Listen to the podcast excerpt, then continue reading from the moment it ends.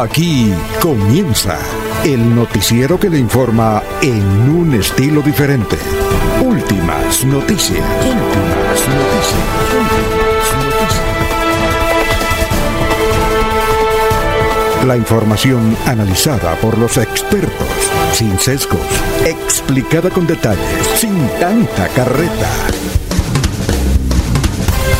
Últimas noticias por Radio Melodía, también por Facebook y YouTube Radio Melodía.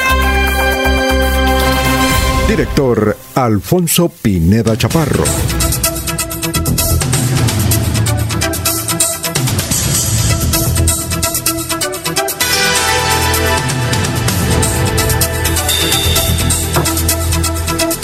Gracias a Dios, hoy es lunes 25 eh, de enero del 2021. Nos abre el micrófono Arnulfo Otero Carreño para hablar aquí por Radio Melodía. Son las 5 de la mañana, 4 minutos. También nos pueden escuchar por melodíaenlínea.com, además de 1080m. Tenemos también por Facebook Live, estamos por YouTube. Gracias por escucharnos y vamos a saludar de una vez a nuestros compañeros que ya están aquí en la mesa virtual de Radio Melodía. Son las 5 de la mañana, 5 minutos ya.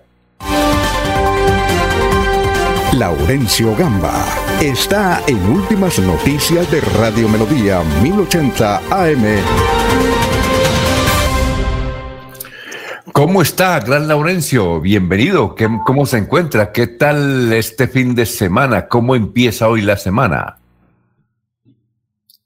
Alfonso y oyentes, buen día, igual que para Jorge, para el señor Arnulfo Otero, para familia, como dice doña la señora Sara Prada Gómez de Radio, todos quienes nos escuchan, Alfonso, pues bien, sobre todo que los docentes en Santander se han declarado en desobediencia civil para evitar que se inicie a partir de hoy en muchos colegios eh, la parte de la presencialidad alternancia educativa. Dicen que no hay los requisitos indispensables y que no hay que poner en riesgo los niños, los padres y sobre todo la familia, porque el niño que se enferme va a llevar lo que encuentra en la calle a la casa. Eso es lo que dicen hoy los padres de familia, los docentes y muchos directivos, Alfonso.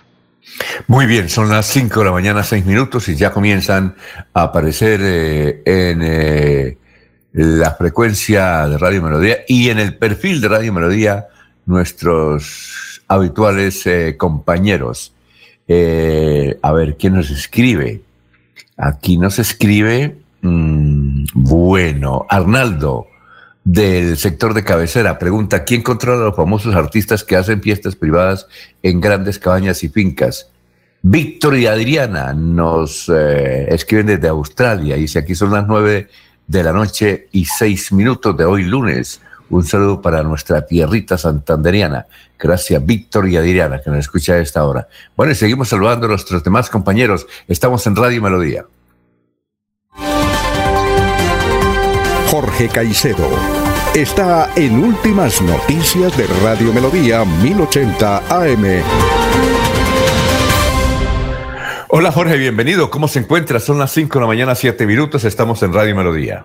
Muy bien, don Alfonso. Muy buenos días. Como siempre, feliz de compartir con ustedes este espacio de últimas noticias, sobre todo en este día, lunes 25 de enero, el vigésimo quinto día del año, y ya quedan 340 días de este año 2021.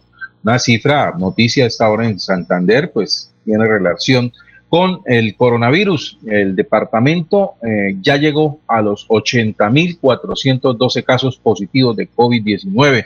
Según el último reporte, disminuyeron los casos en comparación con el día anterior y hay 316 nuevos contagios.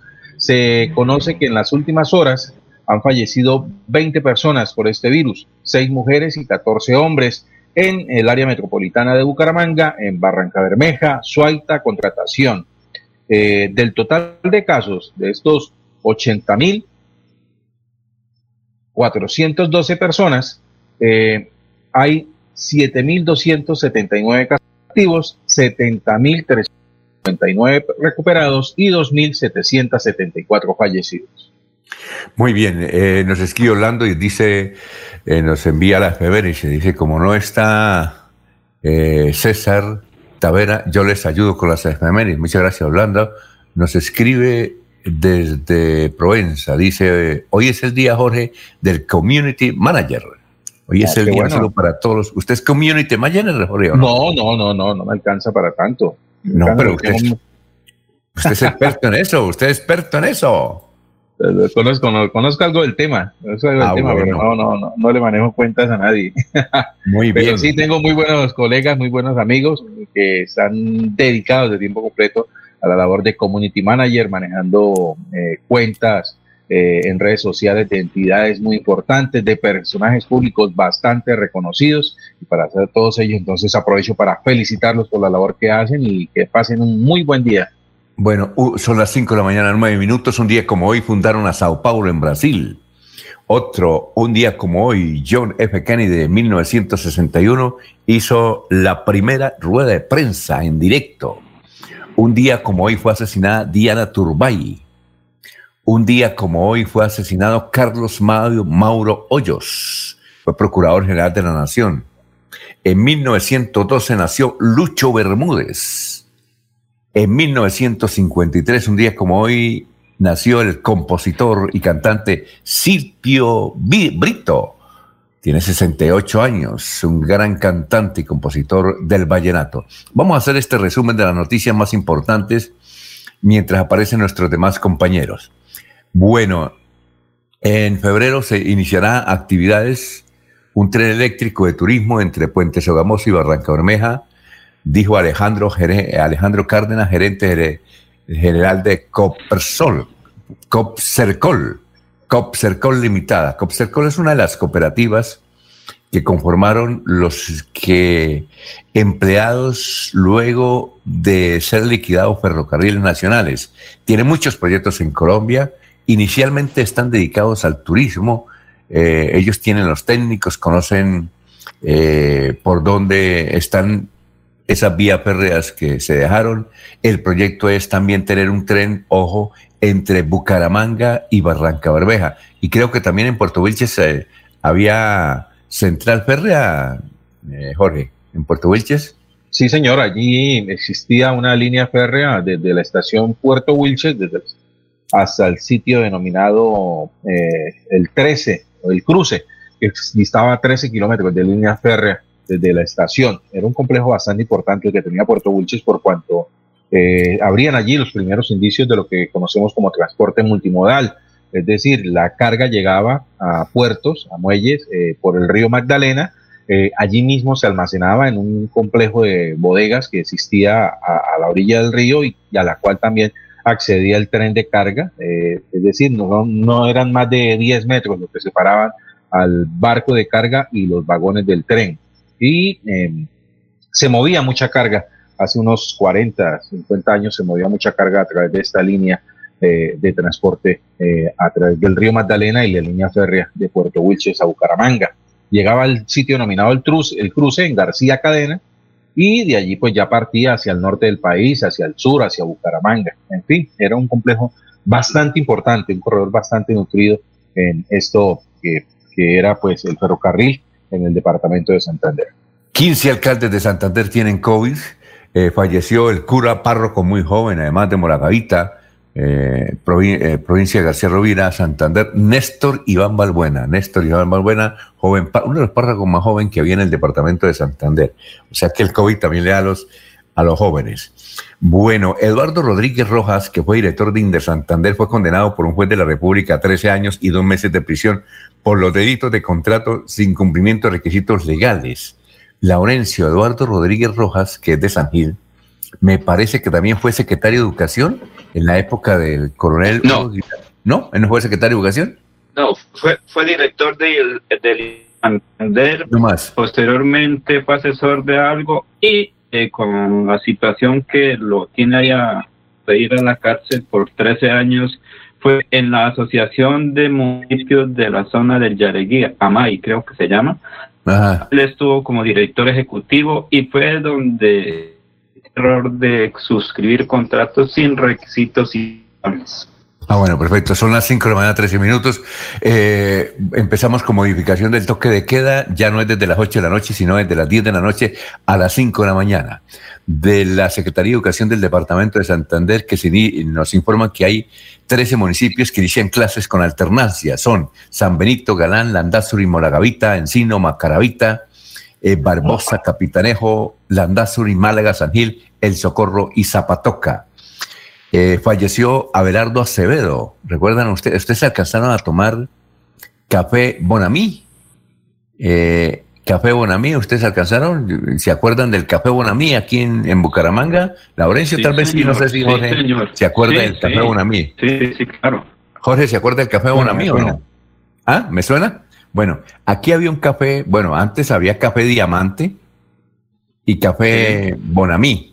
Café Diamante ya, ya se, se retiró del mercado y, y luego quedó Café Bonamí. La fábrica quedaba en la carretera Bucaramanga, eh, Bucaramanga, Río Negro, Bucaramanga, Kennedy, entre los barrios de Bucaramanga y Kennedy a mano izquierda, por ahí entra Colseguros, ahí en esa esquinita quedaba la fábrica Café Bonamí, ¿ya? Y enseguida, como cosa curiosa, quedaba un, un, eh, un motel que se llamaba Los Amoulados. No sé si Laurencio lo conoció o lo disfrutó. No, no, señor. Jorge lo conoció. No, cuando eso no. Bueno, en el sitio que queda ahora, donde, pero creo que ya el, el, motel ese ya no existe. No sé si Jorge sabe si existe o no. Eh, bueno, Jorge no, pero se calla Jorge, ¿no? En esos temas sí no prefiere hablar. Son las 5:15 minutos. Eh, en ese sitio donde quedaba la fábrica de Café Bonamí, que desapareció, está ahora eh, la fundación del, del, Ángel del Norte, de Albeiro Vargas. Todo ese terreno. Porque el señor, el señor, le donó el terreno, el señor Abelardo, Abelardo Acevedo. ¿Usted alcanzó, Laurencio, a conocer a Abelardo Acevedo? Creo unas ocasiones así cuando en algunos eventos especiales que él apoyaba con el café, cuando se realizaban eventos precisamente café aquí en el área metropolitana, creo que sí, varias veces.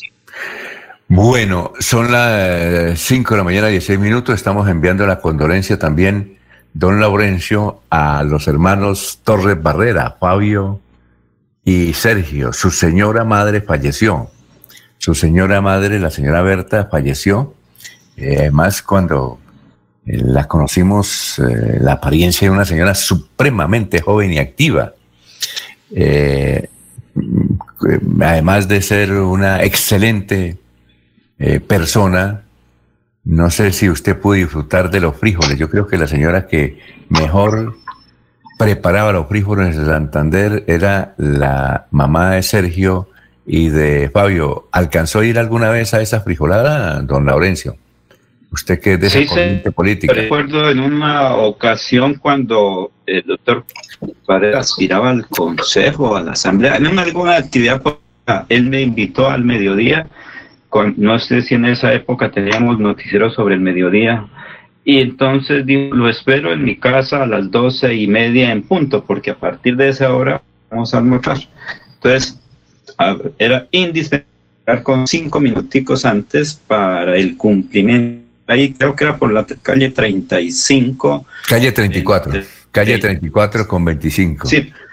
Bueno, un saludo de condolencia pues a, a, esos grandes dirigentes del departamento de Santander que le han servido mucho a la región en diferentes aspectos. En la parte política y diplomática, eh, el doctor Fabio Torres Barrera, y en la parte académica, eh, porque eh, Sergio eh, sabe varios idiomas y él se la pasaba, no sé todavía, pero generalmente la pasaba en Sudáfrica y en el África dictando clases de inglés, porque él es un experto en inglés y tiene un instituto muy conocido aquí que se llama IDEI para la enseñanza de inglés, Sergio Torres Barrera. Un saludo de condolencia para Sergio, para toda su familia de esta importante dama santanderiana, muy, pero muy amiga del ex procurador general de la Nación, el doctor Alejandro Ordóñez. Un saludo para él. Bueno, son las 5 de la mañana, 18 minutos. Jorge Oñate se trata de, salir adelante. A mí me parece, no sé, que Jorge Oñate no tiene coronavirus, que él, él venía padeciendo de algunas enfermedades en otras épocas, ha sido intervenido varias veces aquí en la ciudad de Bucaramanga, ahora se encuentra en la clínica cardiovascular de Valledupar. Muy, pero muy amigo eh, del doctor Alejandro Galvis Ramírez, pero muy amigo. Recuerdo que hace unos más de 20 años eh, el doctor Alejandro nos, nos presentó a Jorge Oñate en una oportunidad que lo invitó aquí a la ciudad de Bucaramanga para, para una entrevista, Jorge Oñate, Jorge Oñate, eh, que desde luego es un importante pieza del vallenato colombiano, del, del vallenato puro, Jorge Oñate. Que a propósito, Jorge, lo, esas figuras las matan varias veces, ¿no? En las redes sociales. ¿Sí o no? Ese es el problema, ¿no? Sí, no, el, ¿Ah? perdón, en el caso de Jorge Oñate no es la primera vez que sucede, ya en anteriores ocasiones eh, se ha dado a conocer la falsa noticia de su posible deceso. Pues, sin embargo, eh, y en esa ocasión, pues eh, no ha sido la excepción. Lo cierto es que ya en las últimas horas, el último reporte médico dado por la Fundación Cardiovascular del Cesar, Oñate fue ingresado al centro existencial desde el 18 de enero por una presunta infección respiratoria aguda. Sin embargo, los representantes han manifestado en primera instancia que no se trataría de COVID-19, pues como resultado de una primera prueba. Ya en una segunda ya dio positivo para, para el coronavirus y en ese momento pues Jorge Ñate se encuentra intubado en la unidad de cuidados intensivos de la Clínica Cardiovascular de Valledupar. 5-20 minutos. Bueno, descubren más de 100 personas en fiestas clandestinas en Bucaramanga, Florida Blanca y Girón. Aquí en la ciudad de Bucaramanga, 30 personas y en diferentes sectores y fincas. Eh, las autoridades han sancionado y han sellado, pues desde luego, eh, fiestas clandestinas y los negocios. La, oh, esta es una noticia deportiva, tal vez creo. Dice la santanderiana Valentina Becerra Quintanilla ganó los 90 metros mariposa en el Campeonato Nacional Universitario de Natación de los Estados Unidos. La deportista hace parte del equipo de la Universidad de Dallas, Texas. El ex regional de Santander, Jesús Alejandro Garzón Rincón, fue muy, muy mencionado este fin de semana porque lo acusaron de, y fue capturado además de estar extorsionando a Richard Aguilar y otros senadores. A Richard le pedía 300 millones. El ex procurador eh, regional tiene muchos vínculos, él no es santanderiano, es bogotano, pero tiene muchos vínculos con Santander. A raíz de que en el 2010 más o menos fue procurador regional, pues asentó sus actividades, tiene bienes en Barichara, es dueño de varias unidades de vivienda en Barichara, en Bucaramanga, aquí en el área metropolitana. Bien, son las 5 de la mañana, 21 minutos. Atlético Bucaramanga perdió en Montería anoche, 2 a 1. Dice Vanguardia hoy que con eh, eh, Jaguares tenía nueve jugadores y sin embargo, pese a eso, le ganó 2-1 al Atlético Bucaramanga. El partido de las FARC ahora se llamará FARC, comunes. Oye, qué nombre tan feo, ¿no le parece feo, Jorge? no, es decir, de, de para comunes, eso es como que, no sé, a mí me parece que no tiene mucha, mucha trascendencia. Ese de comunes. ¿Sí? ¿Cómo le pareció? Comunes. No, no, el propio de, ellos, de la línea que han venido manejando. Comunes. Creo que ni el, nombre anterior ni este pueden generar un buen impacto dentro de los ciudadanos del país. ¿Qué pasó con el proyecto de la Clínica del Sur en Bucaramanga? Yo no sabía que se iba a construir una Clínica del Sur. Yo, eh, nosotros eh, pero Vanguardia dice que sí, que fue aprobada en el 2018. Construir una, una clínica del sur exactamente en el barrio Antonia Santos, donde por asuntos de la doble casada, pues el puesto de salud se, se acabó y entonces en ese tiempo Rodolfo Hernández anunció la construcción de una clínica del sur y aportó más de 600 millones. Eh, dicen que no, que se paró la obra.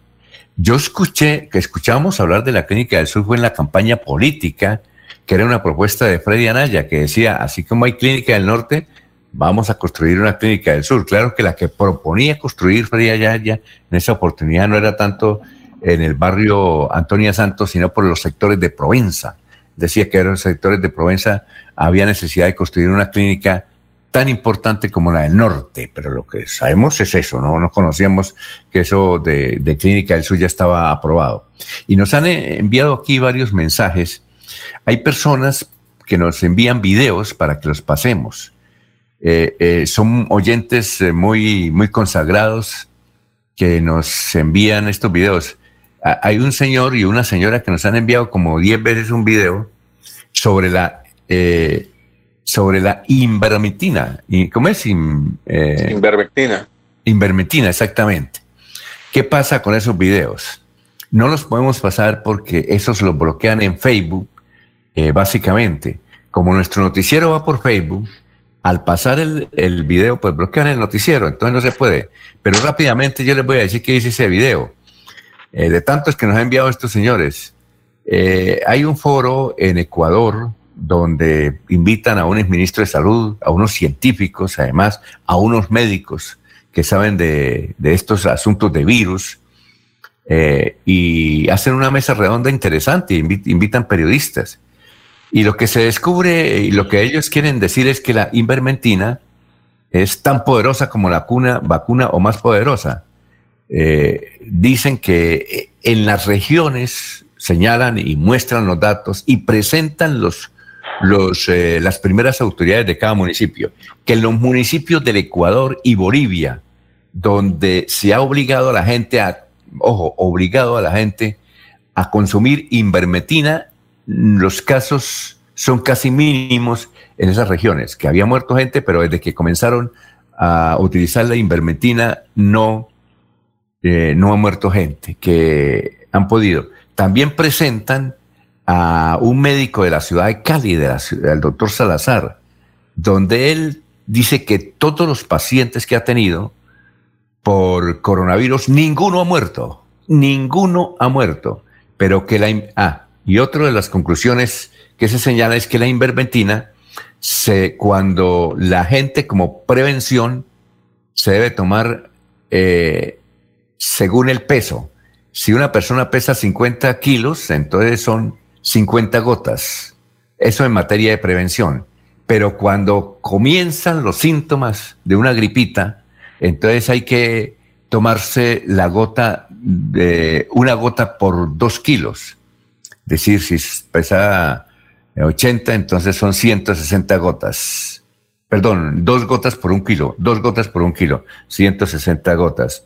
Cada 20 días, la conclusión de ese video, es un video que dura como 10 minutos. Además, señor, gracias por, por las veces que nos lo ha enviado eh, este video. Si vamos a pasar un, video, este sí se puede pasar y además es una enseñanza. Este sí no lo cortan, porque es una entrevista que hizo un, un eh, periodista del departamento del Meta este también nos eh, lo envió otro señor, eh, Andelfo Rodríguez, nos lo envió desde el municipio de San Gil y lo vamos a pasar, dura tres minutos y pico, es que es interesante. Eh, es una entrevista al muchacho que ganó, que fue entre los tres que quedaron, que obtuvieron 500 puntos de las pruebas a ver. Lo que se quiere demostrar es cómo y con qué dificultades este campesino estudiaba. Realmente con todas las obstáculos que tenía, además porque vivía en una vereda alejada, por allá indígena, y para que tener esto señal de internet tenía que caminar no sé cuántas horas. A pesar de esas dificultades, él obtuvo 500 puntos. Vamos a pasar a Nulfo esa, esa entrevista que es interesante. Esta ahí no la cortan, por ejemplo, una entrevista que, que nos enviaron desde el municipio de San Gil, un señor que tiene además otro pariente trabajando en el departamento del Meta. Escuchémosla y veámosla, que además es un mensaje que da sobre todo para los jóvenes. ¿Cómo le va? y primero que todo, felicitaciones. Muchas gracias. Bueno, Luis Ángel, eh, eh, es a veces difícil que colegios aquí privados, que tienen toda la infraestructura para de pronto tener ese resultado, no lo logren y alguien de una vereda de Puerto López lo logre. ¿Cómo fue, cómo fue la preparación? Pues eh, mi preparación fue partiendo de un video de Sebastián Bayona Garavito, el mejor IFED del 2018. De ahí yo apliqué los consejos que él daba en ese video, me comencé a preparar también con ayuda de Clases con Juan, un canal de YouTube. ¿Clases con Juan se llama? Clases con Juan. un canal de YouTube. Ese canal me ayudó muchísimo. Sinceramente, con ese canal logré este puntaje, si no, probablemente no hubiera sacado 500. ¿Y cuáles fueron las técnicas, por ejemplo, que ellos le dieron que usted, que usted aprendió y que precisamente ejecutó durante la prueba? Pues me tocó ser autodidacta, tenía límites, no tenía el portátil, tenía dificultad para acceder a internet, pero aún así eh, estudiaba día a día. Eh, pocos días antes del IFES hacía simulacros y pues Felicidad, ¿sí o no? Felicidad. Sí. Solo no podía creer cuando ayer le dijeron que por fin se logran comunicar porque usted vive en un sector rural, ¿no? Sí, vivo en un sector donde no, no llega la señal, me toca salir a un alto aproximadamente media hora a, a, buscar señal de datos para poder llamar y ver las redes y yo quedé muy sorprendido al ver el, el resultado puntaje perfecto, o sea, quedé muy sorprendido, no lo podía creer, quedé sí. en shock. Y qué bueno que sea del departamento del Meta, ¿no? ¿Usted, usted se estudió en qué colegio? En la institución educativa triétnica Yalia Casey. Eso es, una, eso es una comunidad muy indígena, ¿cierto? Ya sí, es un colegio indígena. Sí. Bueno, y, y, y sin computador portátil, con dificultad de acceso a, a, internet, su mérito es doble, ¿no? Eh, pues sí, considero que una persona así tiene pues más mérito porque no tiene estos recursos, porque acepto que tener un portátil y acceso a internet es una gran ventaja que muchos no tienen y por eso no logran los puntajes así altos, pero los que tienen pues lo logran. Bueno, usted con todas las dificultades que tuvo y lo logró, ¿qué mensaje le quiere enviar a toda la gente que a veces por pereza no estudia? Pues se tiene que motivar. Si usted no está motivado a hacer eso, no lo va, probablemente usted hace un simulacro y, y su mente ya se cansa y usted deja de insistir y entonces ya le da pereza estudiar. Sí. A mí yo tuve ese problema, pues me tuve que motivar al máximo para poder li lidiar, lidiar con el estrés. Sí, usted va hasta a punto de ingresar a hablar con el gobernador del Meta, Juan Guillermo Zuluaga, que lo está esperando arriba. ¿Qué le va a pedir? Porque imagino que usted tiene hoy derecho por, por lo menos a pedir algo. Pues me ¿Qué necesita, digamos? Me gustaría pues, no sé, que me ayudara, me apoyara ¿Sí? en la educación superior, en el acceso a la educación. ¿Y el portátil? Eh, no, pues eso sí me da pena pedirse. Le da pena, bueno. Pero seguramente el gobernador también se lo, se lo va a entregar, yo creo. Eh, eh, felicitaciones. de verdad, eh, Luis Ángel, o sea, apenas tiene 16 años. ¿Qué quiere estudiar? ¿Qué, ¿Qué, universidad quiere estudiar? ¿Y qué quiere estudiar? Pues ya antes del que saliera el resultado del IFE me había, había pagado PIN en Unillanos para estudiar en la universidad, en esa ¿Y universidad. ¿Para qué carrera? Ingeniería de sistemas. Ingeniería de sistemas. Sí. ¿Y confirmado quiere seguir eso o, o, de pronto después de esto quiere ver otras opciones? Eh, pues se espera hablar con el gobernador a ver qué me dice y de ahí depende de mi decisión. Muchísimas gracias, muy amable y felicitaciones, de verdad es un orgullo. Muchas gracias. Bueno, ahí estaba, es, es, es, una gran enseñanza. También es eh, el video nos lo envió el contador público Gilberto Ochoa, a quien estamos saludando. Pues interesante lo que demuestra es que pese a todas las dificultades, imagínense, con todas esas circunstancias negativas y logró obtener los 500 puntos.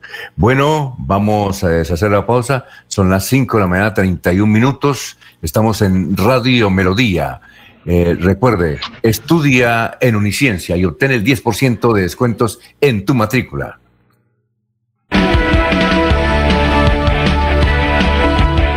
Melodía es la radio que lo tiene todo. Noticias. Deportes. Música. Variedades.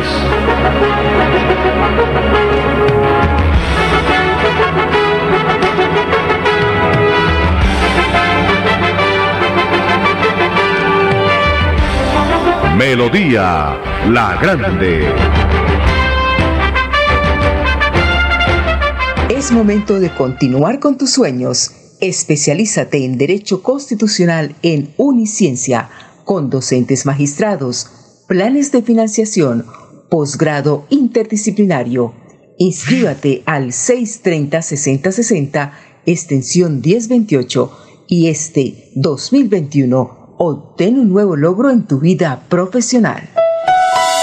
Ponte al día y barremos tu deuda. En Veolia te ofrecemos hasta un 20% de descuento sobre tu deuda del servicio de aseo. Solo debes comunicarte con nosotros y te contaremos cómo hacerlo. Llámanos a la línea 317-713-1197. 317-713-1197. Aprovecha. No dejes pasar esta oportunidad. La Feria Escolar Cajazán te da más. Ven a nuestro supermercado Cajazán Puerta del Sol y aprovecha tu bono escolar, descuentos, grandes opciones de crédito y muchos beneficios más. Ven y aprovecha todo lo que tenemos para ti. Garantizamos todos los protocolos de bioseguridad. Aplican condiciones y restricciones. Promoción válida hasta el 28 de febrero del 2021. Vigilado Supersubsidio. Se va la noche y llega últimas noticias. Todos los días, desde las 5 de la mañana, empezar el día bien informado y con entusiasmo.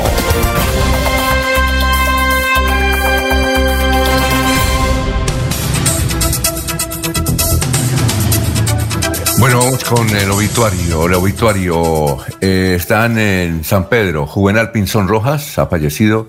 Carol Dayana Lara Monroy. Zenaida Leal Mateus, cenizas presentes. Juan Andrés Ayala, cenizas presentes, Eliana Cecilia Sarmiento Ramírez, Pedro María Bolívar Cifuentes. En Los Olivos tenemos a Marta Cárdenas Tarazona, Gloria Janet Rojas Barrera, Mario Reyes Ruiz, Johan Sebastián Delgado Castellanos, Rosana Barrera Vargas, José Iván Maldonado Purido, y también tenemos, eh, a ver, tenemos eh, a José Fernando Ruiz Rueda. Eh, son eh, personas que murieron y se encuentran en Los Olivos y San Pedro. Bueno, vamos con noticias, Jorge. Estamos en Radio Melodía, son las 5 de la mañana, 31 minutos, y en un instante vamos a saludar a nuestros compañeros que ya nos escriben a través de la señal de Radio Melodía a través del Facebook. Don Alfonso, Bucaramanga tuvo un aumento del 50% en su parque automotor en diciembre del año pasado y principios de enero. La ciudad pasó de tener, a tener 610 nuevos vehículos matriculados y a pesar de que este 2021 rige una nueva reglamentación para el uso de cascos de motocicletas, siguen siendo estas las de mayor uso. En los dos últimos meses se han inscrito 359, eh, un aumento considerable con, la, con el año pasado, con comparación con la misma temporada del año anterior.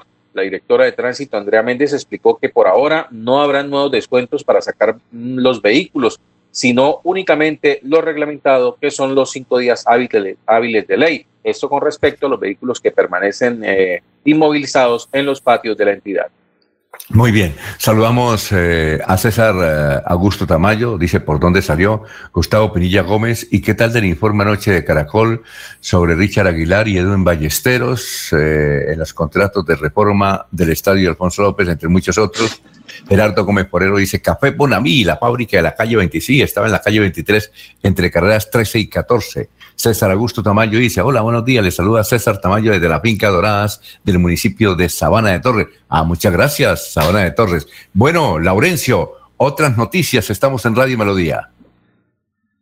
Alfonso, los maestros se declaran en, en desobediencia civil porque dicen ellos hay que defender al niño, al padre y a la comunidad por estos días las secretarías de educación las que tienen la palabra de Santander para definir si hay alternancia o no, porque ya varios mm, eh, municipios dijeron que no hay alternancia por ahora por la situación del COVID-19. Jóvenes son los irresponsables que asisten a las fiestas clandestinas en varios sectores y son los que llevan la contaminación a las familias y los adultos son los que finalmente van a padecer las consecuencias de los irresponsables. En Santander se están perdiendo grandes cultivos, Alfonso, como consecuencia de la actual temporada de verano. No hay agua y los agricultores son los mayores afectados, pero la canasta familiar se está incrementando aquí en el área metropolitana. Los precios de los productos son bastante caros y extranjero fue capturado por la Interpol aquí en Santander gracias a los operativos de la policía de Bucaramanga, la metropolitana. Precisamente aquí está este informe con un miembro de la Policía Nacional frente a la captura de un extranjero.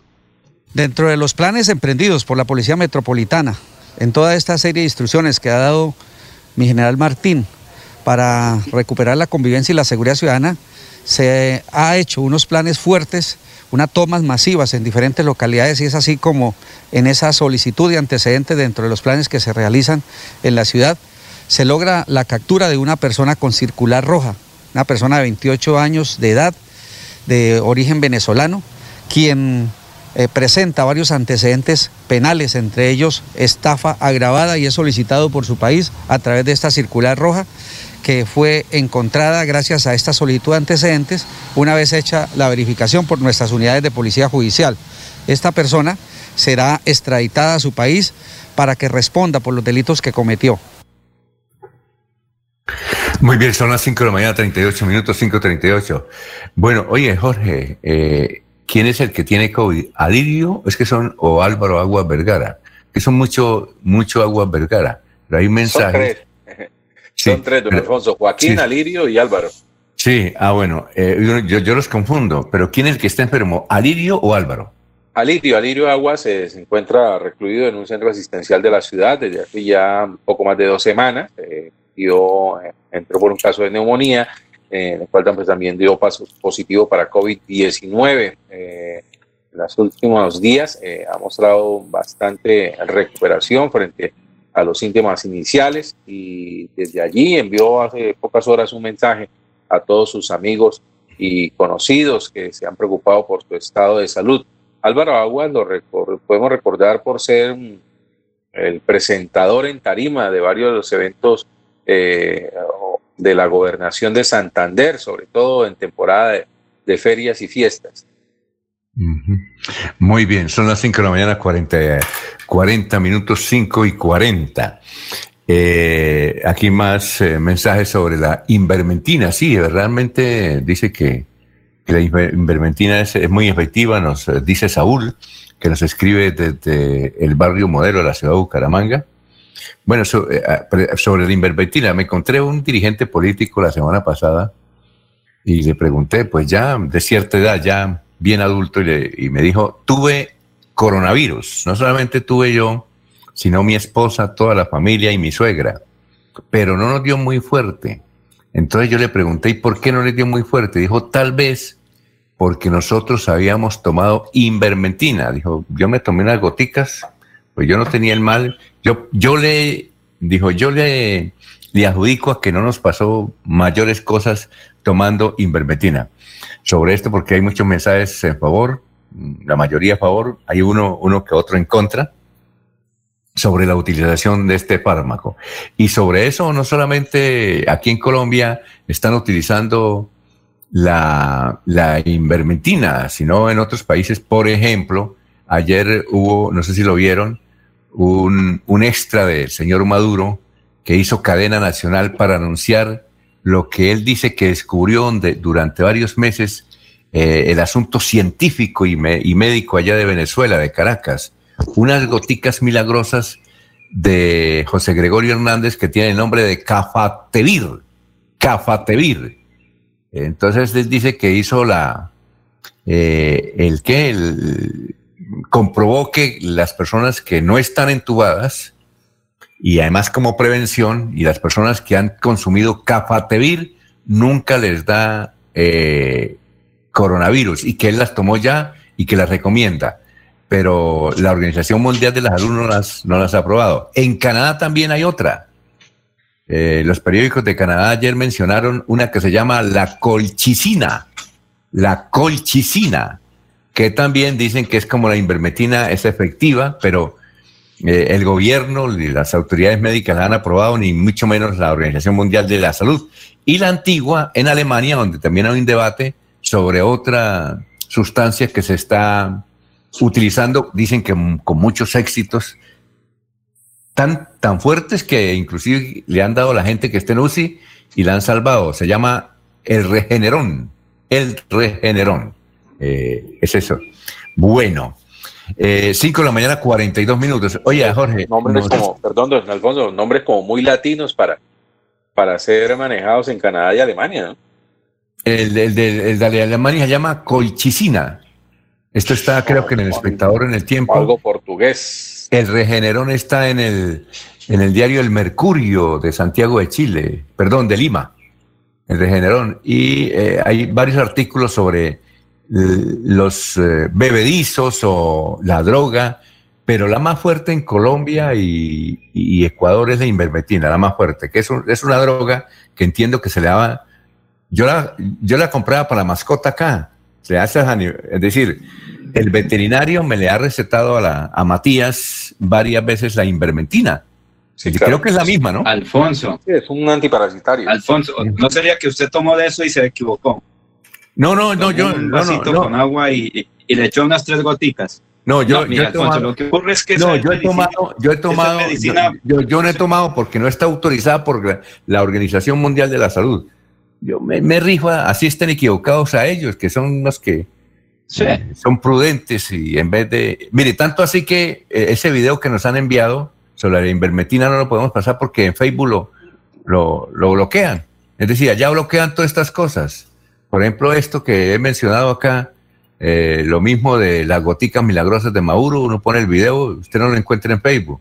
En Canadá, la colchicina y el regenerón en Alemania, pues los bloquean, no, no pasan en Facebook, porque generalmente, pues, como no está comprobado, pues la gente los utiliza y se curan unos, ¿no?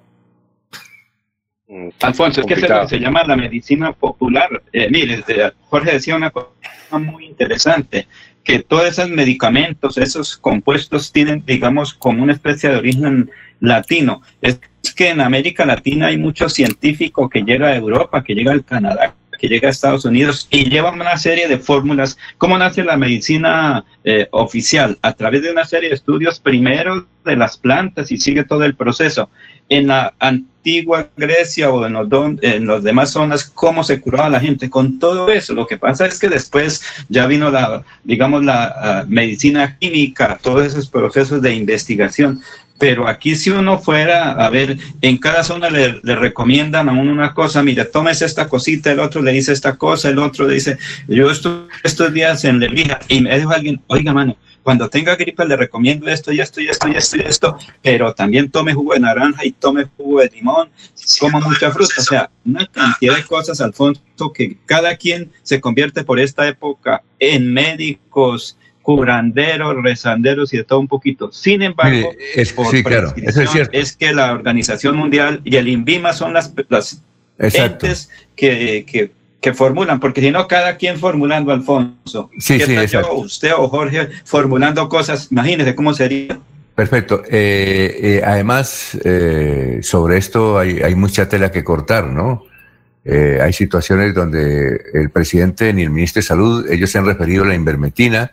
El que sí está, el que sí está seguro eh, y dice que lo ha comprobado y empezó la semana pasada a darle a todos allá, fue el alcalde de Cali, que es médico además, el alcalde de Cali, que es un, eh, dijo, yo se han curado en mi casa, yo también la estoy tomando, y por ahora no, no le han dado, no le han dado coronavirus. Vamos a ver qué pasa, Don don. Alfonso, en Cali, en Cali, las últimas estadísticas de- del, del COVID-19, el comportamiento del COVID, en el Valle del Cauca dicen lo siguiente, por ejemplo, en Cali, en la capital, eh, hay una ocupación del 95% de las camas UCI. Eh, en total en el departamento eh, se han reportado 163.715 casos de contagio y hay 5.138 muertes por el coronavirus. En las últimas horas en Cali murieron 32 personas por COVID-19. ¿No más en Cali o en el Valle del Cauca? No, en Cali, en Cali. En Cali Es bastante. 32. Eh, Y- y- en total y- en el eh, Valle del Cauca, Mm. el total en el Valle del Cauca se dieron 1.542 nuevos casos de COVID-19 y 52 decesos por el virus. Sí, exactamente. Este, tiene unas, yo creo que es una de las cifras más altas de Colombia. Pues entonces está la controversia. Vamos a seguir recibiendo mensajes aquí de nuestros oyentes. Tu casa ahora es el lugar ideal y Cofuturo te ofrece la oportunidad de renovar tus electrodomésticos, eh, electrodomésticos y víveres fundamentales para toda la familia. Son las 5:47. Para seguir adelante, CopFuturo te ofrece crédito educativo en línea. Ingresa a www.copfuturo.com.co y solicítalo de una manera fácil, rápida y segura con la mejor tasa. Atención telefónica 318-717-3270 y 317-404-6430. CopFuturo, construyendo sueños de progreso. Bueno, y hay otras noticias también positivas en el departamento de Santander. Estudia en Uniciencia y obtén el 10% de descuento en tu matrícula. Administración de empresas, contaduría, ingeniería de sistemas, ingeniería industrial y derecho. Inscríbete al 630-6060 o al 317-667-0986. Y este 2021 comienza tu proceso universitario. Se va la noche y llega últimas noticias. Todos los días, desde las 5 de la mañana, empezar el día bien informado y con entusiasmo.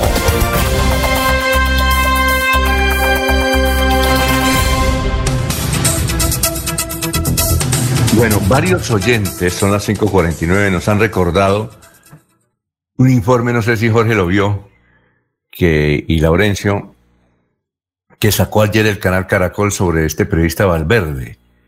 Eh, Juan David Laverde. ¿Cómo? Juan David Laverde. Juan David, ¿qué hace buenos informes. Él, a ver, lo de Richard Aguilar ya lo conocíamos. Lo nuevo es lo que sacó de Edwin Ballesteros. ¿Qué sacó nuevo de Edwin Ballesteros? Que Edwin Ballesteros, cuando era gerente del ESAN, que es eh, la empresa de servicios que él la fundó además en la época de Richard Aguilar, Servicios Públicos, la ESAN, que es lo que la idea es reemplazar a la EMPAS por ESAN, una parte del departamento de Santander, esa es la idea. Y comenzaron a, sacar recursos para acueductos.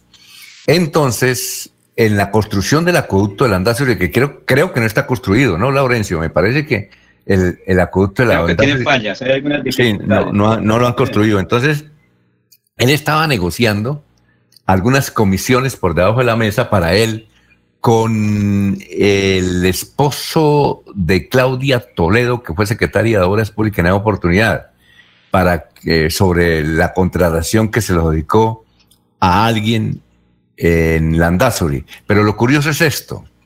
Lo curioso es que se sacaron varios chats de eh, Edwin Ballesteros y tenemos que hablar con él, sí vamos a, marcarle más adelante a ver si nos sale al teléfono, es que él escribía al esposo de Claudio Toledo, secretario de Infraestructura, diciéndole, oye, manito, help, help me, ayúdame. Eh, necesito que me reúna 100 eh, personas, ¿no? 100 personas, ¿no? Eh, es decir, y si usted puede 150.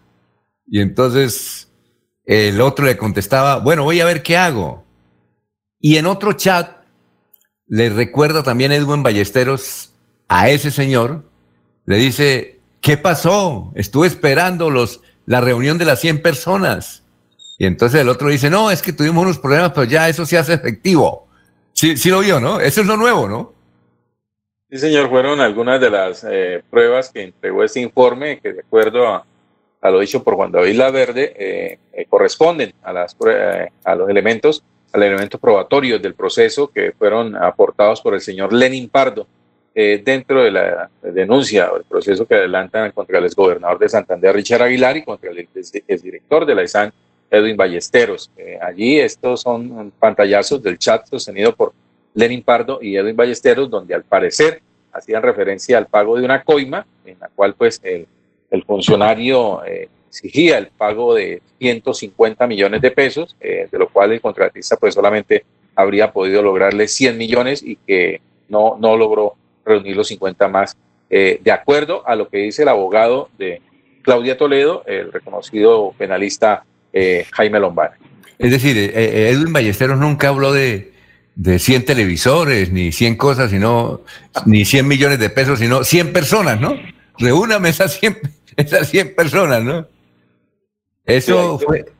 ¿Cómo? Hay que recordar un aporte también importante de, de, este informe en Alfonso, es que eh, de acuerdo con la defensa, eh, desde hace un año, más de un año, eh, reposa sobre el escritorio del fiscal general de la Nación un, un, un inicio de preacuerdo por parte de la secretaria de Infraestructura de Santander, Claudio Toledo, y su esposo, en la cual pues solicitan beneficios a cambio de, entregar mucha más información con respecto a lo que sería este cartel de contratación dentro de la gobernación de Santander. Iba a decir Laurencio. Se retiró Laurencio. Ah, bueno. Eh, eh, entonces vamos a saludar a nuestro compañero siguiente de la mesa de trabajo. Son las 5.53 minutos. Sergio Rafael Serrano está en Últimas Noticias de Radio Melodía 1080 AM. Hola Sergio, ¿cómo se encuentra? ¿Qué ha habido? Tenga usted muy buenos días. Bien, Alfonso. Muy buenos días para usted, para los compañeros de la mesa, para los oyentes a esta hora de la mañana, escuchándolos eh, muy temprano, empezando la semana. Muy bien, eh, Sergio, hoy es el día del Community Manager. Me, me decía un oyente, usted sí es Community Manager, usted, es decir, usted sí podría hacerlo, ¿no? Sí, lo que pasa es que el término de Community Manager tiene otras eh, connotaciones que la gente desconoce. No es solamente la condición de manejar las redes sociales, eh, hay cosas mucho más profundas dentro de ello. Y yo creo que es lo que de todas maneras es interesante que en un momento podamos explicar con mayor detenimiento. Ah, muy bien. ¿Y qué más, Sergio? ¿Qué hay de nuevo? No, muy bien, muy contento de acompañarlo, Alfonso. Una semana, un fin de semana donde me dediqué a arreglar matas. ¿Matas? ¿Cómo se llama esa actividad? Jardinería se llama eso. Ah, sí, así de sencillo. No, no. Pero tiene otro nombre. depende de la mata que cuide. Eso tiene otro nombre. Es que en Caracol, eh, eh, en Pase la Tarde. la llaman agricultura. No, pero tiene otro nombre. En Caracol, en Caracol había una sección precisamente de las matas y le iban a colocar el nombre eh, supuestamente científico de el amor por las matas. Y entonces dijeron que no porque eso era la gente no entendía. Entonces, por eso le preguntaba que cómo se llama concretamente el oficio. Finalmente, la sección la colocaron el doctor Mata. Entonces hablaba un hombre eh, y, ahora presentamos al doctor Mata, estaba patrocinada y todo eso hace como unos 20 años. Y él hablaba sobre el cuidado de las matas y mencionaba cómo las matas le hablan a la gente y la gente no se da cuenta, ¿no? Alfonso, desde que no sea la mata que mata no hay problema. No, pero, pero él contaba mucha historia. Él decía, haga este experimento en su casa. Las matas tienen vida, decía. Las matas le hablan a uno, hay que interpretar el lenguaje. ¿Mm? Ellas perciben, son, tienen sensaciones, tienen sensaciones muy particulares. Lo que pasa es que la forma de entender de las plantas es muy distinta a la de nosotros los animales, que todos somos animales y no hay una distinción. La única, lo único que nos distingue a los humanos, incluso de las demás razas humanas que existieron en la historia, es sencillamente la capacidad que tenemos de dar paja. Ah, bueno. Y de crear tramas, de crear fábulas, de crear mitos. Eh, ese hay un libro de, de, un personaje de apellido Harari que se llama De animales de dioses. Donde Ah, ¿Y cuántas matas sembró, Sergio? Cuatro. ¿Qué, nos, dar los nombres de las matas? Hay una palma, no recuerdo el nombre en este momento. Ajá. Eh, son plantas de interior. Una, una, una palma que encontré que es que no le debe dar el sol, donde le da el sol, y pues esta se quema. Yo vivo en un apartamento donde poco da el sol. Otra de unas hojas eh, moradas, pero es que no sé los nombres, pero sí le puedo averiguar cuáles son los nombres específicos de cada una de estas plantas. Hay unas que son pues las famosas bromelias, eh, yo acostumbro a sembrar bromelias en palos de muertos de, árboles eh, y también están muy bonitas. Bueno, el otro que es un activo en eso de las matas es Gustavo Álvarez Gardiazabal. Y sí, digo porque una vez, sí, claro, yo le dije que le iba a hacer una entrevista eh, a esta hora, eso hace unos años, y me dijo, no, a esa hora no, porque estoy en mi jardín hablando con las matas, arreglándolas. Usted sabe que eso uno tiene que hablar con ellas. Dijo, yo hablo con ellas, yo me confieso con ellas, eh, me hablan. Yo le dije, ¿le hablan? Digo, sí, me hablan. Le dije, ¿podemos hablar, don Gustavo? Dijo, no me digan, don Gustavo, dígame Gardiazabal. Ah, bueno, señor La mejor respuesta de una planta, Alfonso, la mejor respuesta de una planta a su pregunta es cada vez que florece. y expresa con la belleza de sus colores lo que es ella. Eso es la mejor respuesta que le puede dar a una pregunta que usted le puede hacer. Exactamente. Bueno, que, que hoy veremos esa, entre, esa entrevista con Gustavo Álvarez, porque luego se salió de Caracol y hubo un libro, entonces y él está escribiendo varios libros. Gustavo Álvarez Gardedá, pero era un hombre importante que hablaba y conoce mucho de esto de matas. Las bromelias tienen incluso para mí un, como un antecedente de recuerdo, porque las que tengo formaban parte del archivo de plantas de una tía que ya falleció. Ah, bueno. 558. Están muchas actividades. Oye, hoy tenemos invitado a un señor que nos va a hablar sobre una noticia que fue polémica a nivel nacional, que nos la entregó aquí el presidente de Asobares en Santander, Johanna, Johan, en torno a que él pregunta que por qué no pueden abrir los bares y quién dice que el coronavirus únicamente eh, se da desde noche. Eh, ¿Sobre ese tema lo tenemos ahora? Eh, esperemos un rato a entrar con nosotros al set de Radio Melodía. Exactamente. Porque a las seis, a las seis y media tenemos invitado a Alexevit Acosta, director de la Corporación Autónoma Regional de Santander. Que tiene invitado hoy a nada más ni nadie menos que al promotor de la economía azul. Sí, claro. Tiene que ver con el medio ambiente, que es un nombre de Bélgica, que va a hablar sobre la economía azul, ¿no? Sí, he escuchado hablar de la economía azul, ¿no?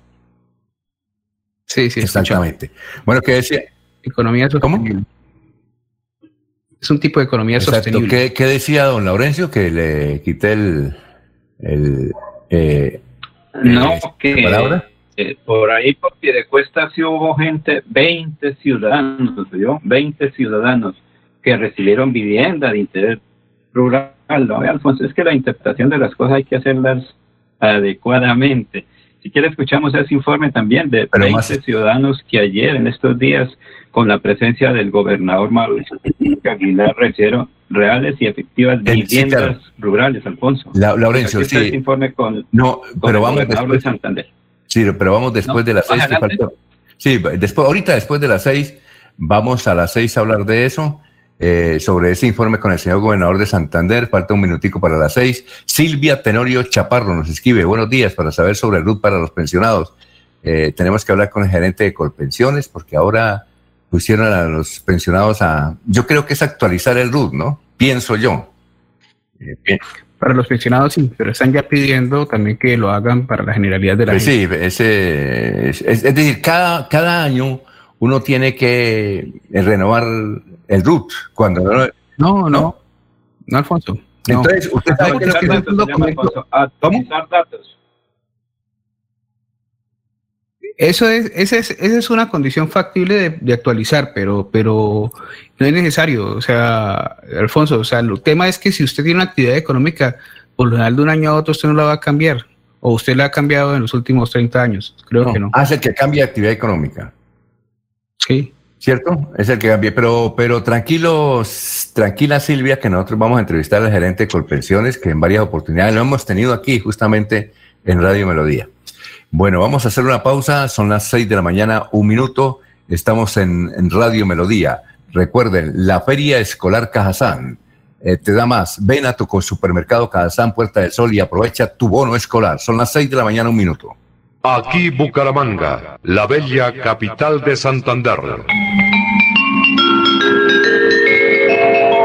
Transmite Radio Melodía, Estación Colombiana, HJMH, 1080 kilociclos, 10.000 vatios de potencia en antena, para todo el oriente colombiano. Cadena Melodía, la radio líder de Colombia.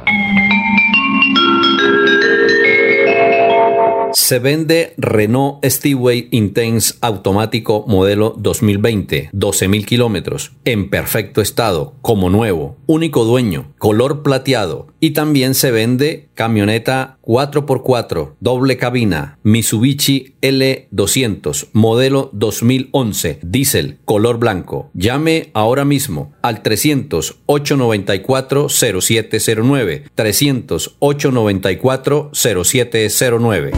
0709, 300 894 0709. En el Parque Tecnológico Ambiental Chocoa, las aulas ambientales serán un espacio dedicado a la enseñanza y socialización, donde se impartirán conocimientos de procesos medioambientales a niños, estudiantes de colegios, universidades, empresas y comunidades en general. Veolia, renovando el mundo. Un especial saludo a los habitantes de Bucaramanga y Santander. Les habla el doctor Javier Aristizábal. He investigado las plantas medicinales colombianas por 20 años. He creado la terapéutica natural al altel para tratar las principales enfermedades de los colombianos. Estoy con ustedes de 10 y 30 a 11 de la mañana por esta emisora. Estoy seguro que lograré cosas interesantes en la salud de todos ustedes. Cuando pienses en amor, pasión, piensa en mí, Damiana. Pide ahora mismo tu tableta de Damiana para que disfrutes al máximo de una relación sexual con toda la energía, vitalidad y que te permita durar el tiempo que tú quieras. Damiana, pídela a domicilio en Bioalterna 643 6636 o al celular 321 441 6668. Bioalterna, calle 55 31 17, Barrio Antiguo Campestre, Bucaramanga. Se va la noche y llega últimas noticias. Todos los días, desde las 5 de la mañana, empezar el día bien informado y con entusiasmo.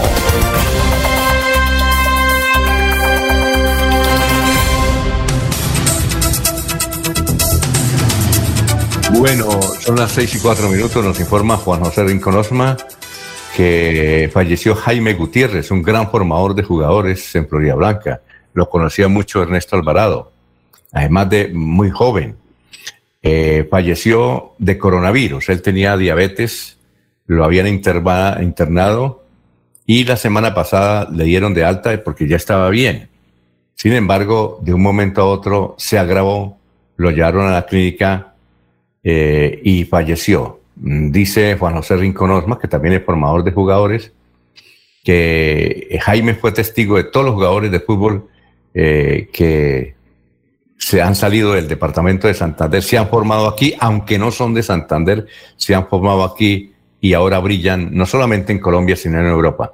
Ahora sí, don Laurencio, lo escuchamos, son las seis de la mañana, cinco minutos, seis y cinco, y nos dice Alberto, nos dice Alberto y nos dice Alberto Santa Cruz desde Barranca Bermeja que está lloviendo a esta hora en Barranca Bermeja. Por aquí también necesito, necesitamos, eh, eh, no, necesitamos eh, un aguacerito. Pero ayer alcanzó a caer una breve llovizna, Alfonso. ¿Ah, sí? Sí. Ah, sí. Sí, sí, ayer. Al menos bueno, el sector donde yo vivo, ¿no? Dice, dice Alberto Santa Cruz, Dos apuntes. No es droga, es medicina. Y la otra, el periodista no sabe el nombre de las plantas porque no las sembró. Feliz día. Eh, pues, ¿Se refiere a usted o a mí? No ¿Ah? estoy de acuerdo. Le voy a enviar incluso fotos si desea verlas. Ah. ¿Será que a Alberto también le gusta la, la, jardinería? Lo que pasa es que hay plantas, yo por lo general veo las plantas y me gustan. Casi nunca pregunto los nombres. Algunas uno pues recuerda el nombre, pero otras no. Estas son muy nuevas para mí. Es una palma de, sé que es una palma de interiores.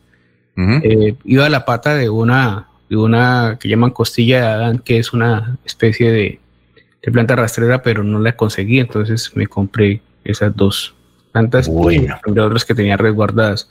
Don Alberto le manda un saludo y le dice que es por molestarlo, que jaja, ah, Alberto Santa Cruz. Bueno, Gloria Barrios, sí, Gloria Barrios Pinzón dice buenos días, bendiciones para todos. Gabriel Hernández dice buenos días para la mesa de trabajo, para recordar, recordarles lo del cráter vía transversal. Bus eh, ya. ¿Transversal? Eh, sí, la transversal del, del Carmen, esa que va a... Ah, ok, no, ahí está lleno de cráteres hace rato. Y, y las vías de Bucaramanga ni hablar. Ajá.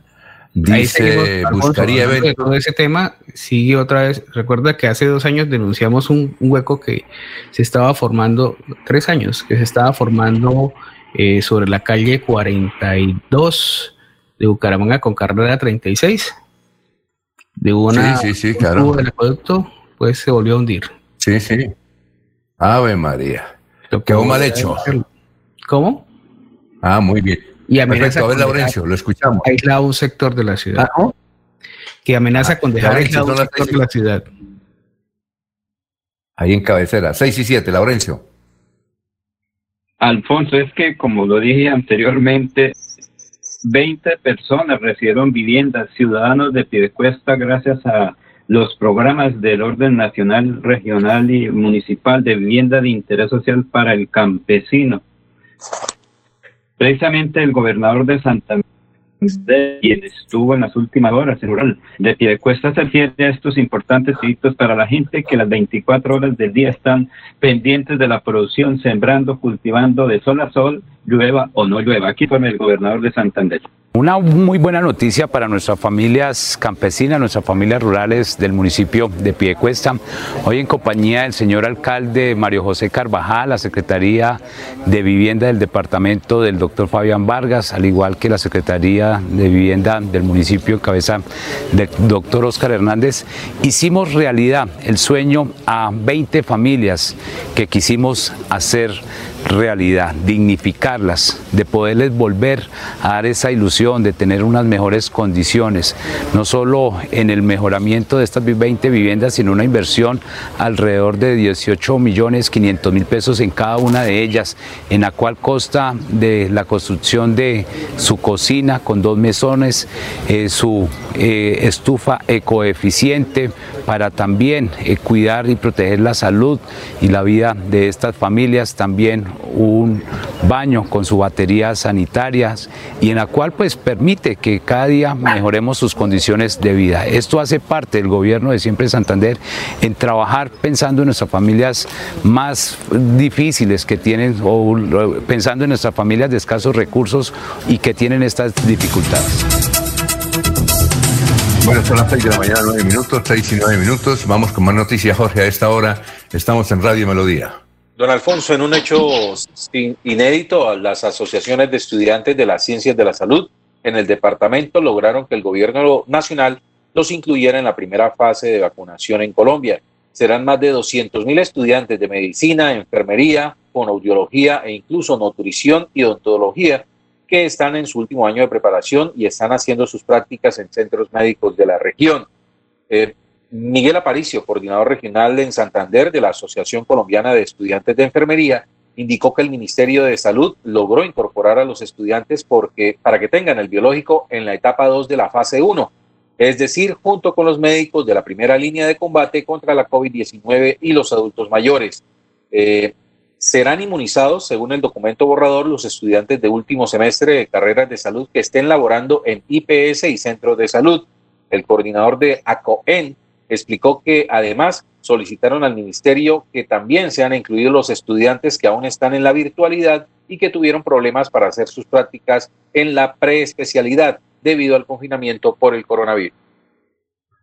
Muy bien, son las 6 de la mañana, 11 minutos. Bueno, la otra noticia tiene que ver con el Girón. Finalmente el tribunal y el contencioso, eh, el tribunal contencioso o el Consejo de Estado decidió que, según el doctor Carlos Alfaro, que habrá elecciones en el municipio de Girón.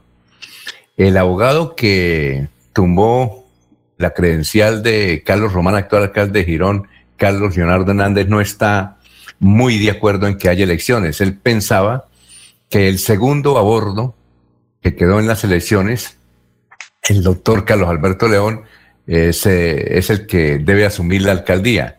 Pero hemos hablado con casi todos los abogados y magistrados, inclusive voceros del Consejo de Estado, y la idea es que hay elecciones.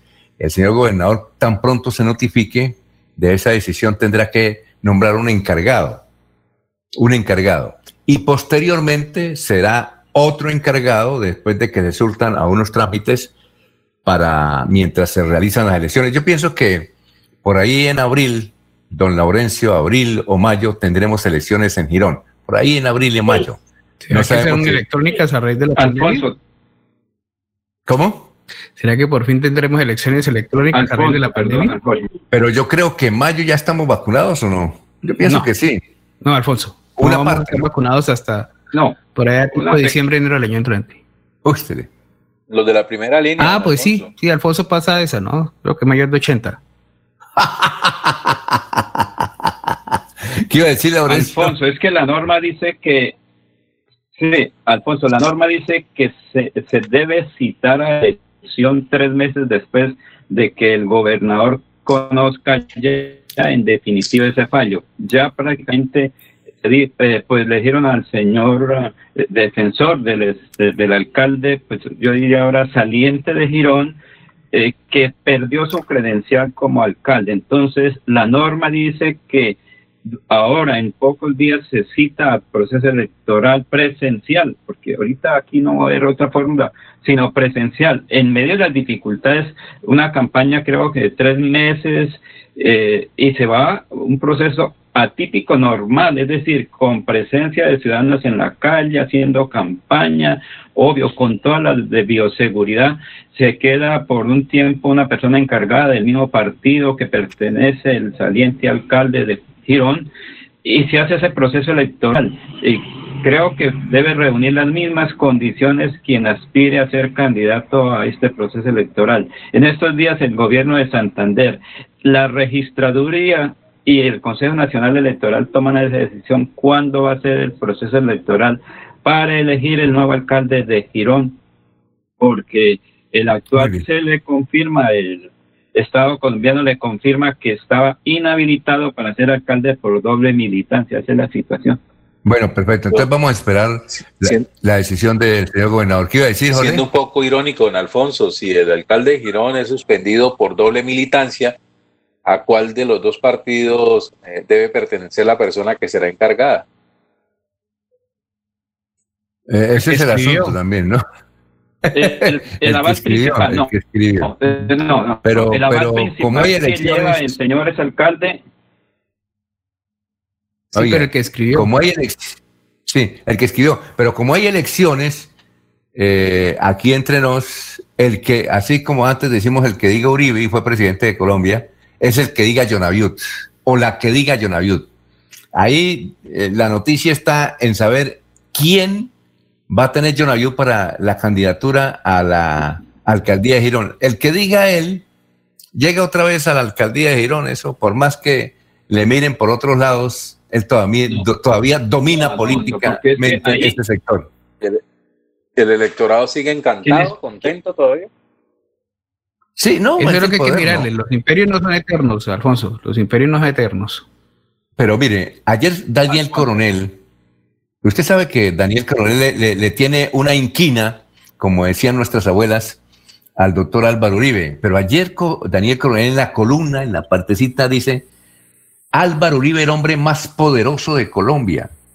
Y lo dice Daniel Coronel, no, no lo dice un, un amigo de Álvaro, Uribe, de Álvaro Uribe, es un hombre, es el más enconado contradictor. Y sin embargo, él reconoce que el hombre más poderoso de Colombia es Álvaro Uribe. Y Álvaro Uribe ha colocado todo lo que ha, ha querido. Y Jonaviud, aquí en Girón, va lo mismo, lo mismo que le sucedía a Luis Alberto Quintero.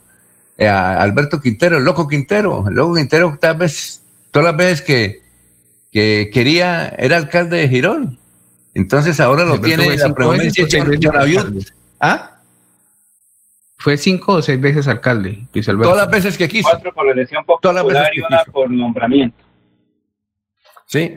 No, y las, que, y las que quiera, don Alfonso, pero, es, pero mire ¿Cómo? que ese poder está es en el nombre de, de- de- Luis Alberto Quintero, no en, en- no en la delegación de alguien más. O sea, las veces que Luis Alberto Pero- Quintero, y apoya esa tesis, las veces que Luis Alberto Quintero quiera ser alcalde de Girón, lo será. Mire, pero Jonaviud es el que coloque Jonaviud, así como Uribe. Uribe dice, no sé si para las próximas elecciones también tiene esa capacidad, pero por ahora, hasta ahora nos ha demostrado eso. Tiene muchos enemigos, sí, muchísimos enemigos, pero es el que diga Uribe. Y les digo, Jonaviud colocó a Carlos Román.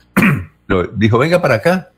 No lo conocíamos, no sabía quién era, lo colocó y mire, lo hizo alcalde de Girón y lejos, lejos con una Dentro de la casi- madurez política que tenemos los colombianos, Alfonso, creemos que el que apoye un fulano tiene, al tener el aval, pues debe ser bueno. Eso no es cierto. Las personas son individuos, primero que todo.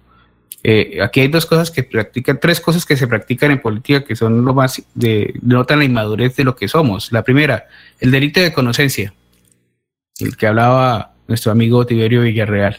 El delito de conocencia. Aquí todo el mundo se puede conocer, pero necesariamente no quiere decir que sea amigo de la persona. La otra es los delitos de sangre. Entonces, si yo soy hijo de fulano, tengo que ser así, y si él cometió un error, los demás también tienen que cometer el error.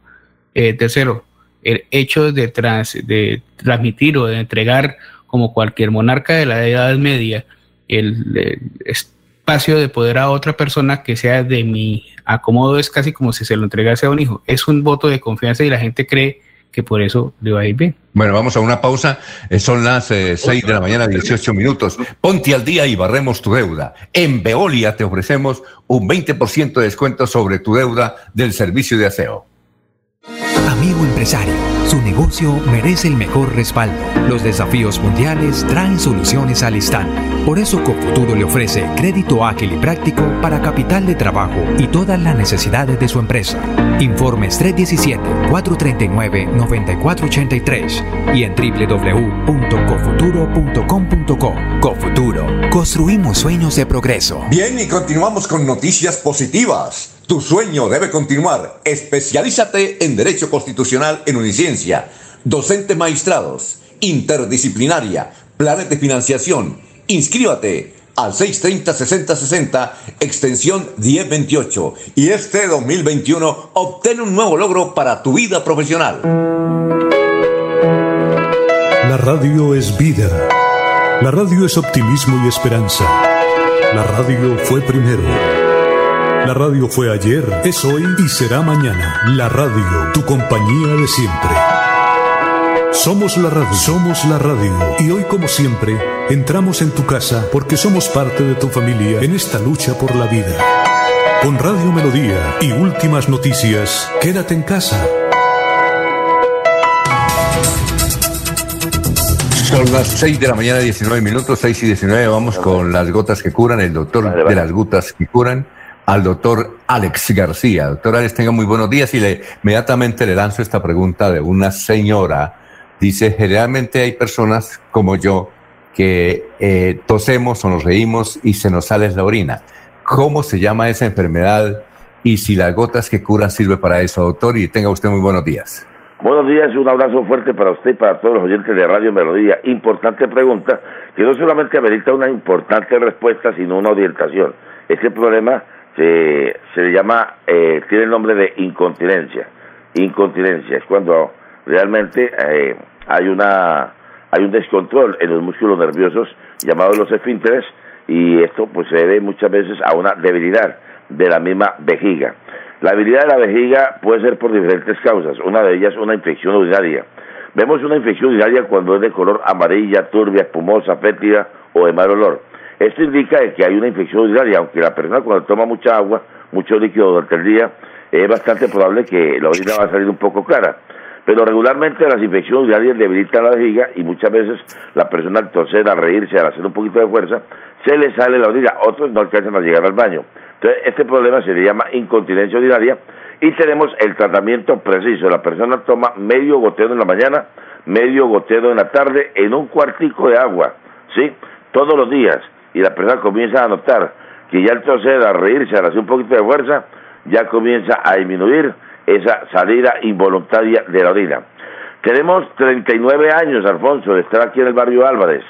Uno de los primeros pioneros de la homeopatía aquí en Bucaramanga fue el doctor Gonzalo García Penagos, a quien hago memoria eh, en su nombre y llevo este legado que es el de tratar, hacer tratamientos y que la gente encuentre una medicina buenos resultados.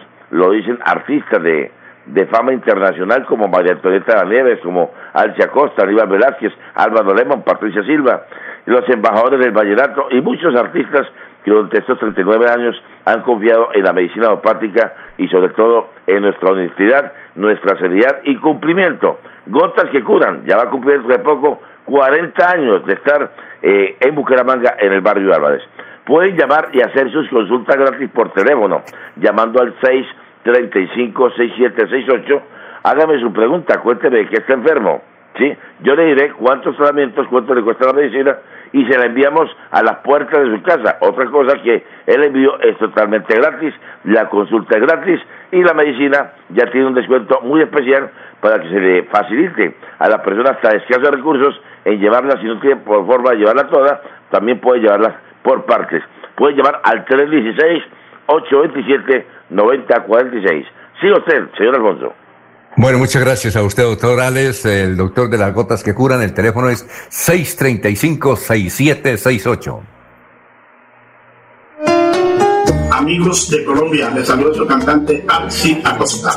Para comentarles que hace poquito tuve un poquito delicado de salud, pero gracias al Centro Naturista Gotas que Curan del doctor Alex Alberto García en la ciudad de Bucaramanga, hoy en día gozo de buena salud. Se lo dice su amigo y cantante Alci Acosta. Gotas que Curan del doctor Alex Alberto García. Muchas gracias y no se les olviden este consejo, gotas que curan. Les saluda a Julio César Galvis, el emperador del vallenato. Quiero presentarles y recomendarles al mejor homeópata de Colombia. Es el doctor Alex Alberto García. Llámelo, dígale, cuéntele cuál es su enfermedad y él le va a formular, le va a recomendar los tratamientos, la medicina que usted necesita para curarse definitivamente. Alex Alberto García el mejor homeópata de Colombia. Llame al doctor Alex Alberto García, de Gotas que Curan, a los teléfonos 635-6768 y al 316-827-9046. 635-6768 y al 316-827-9046. Servicio a domicilio gratis.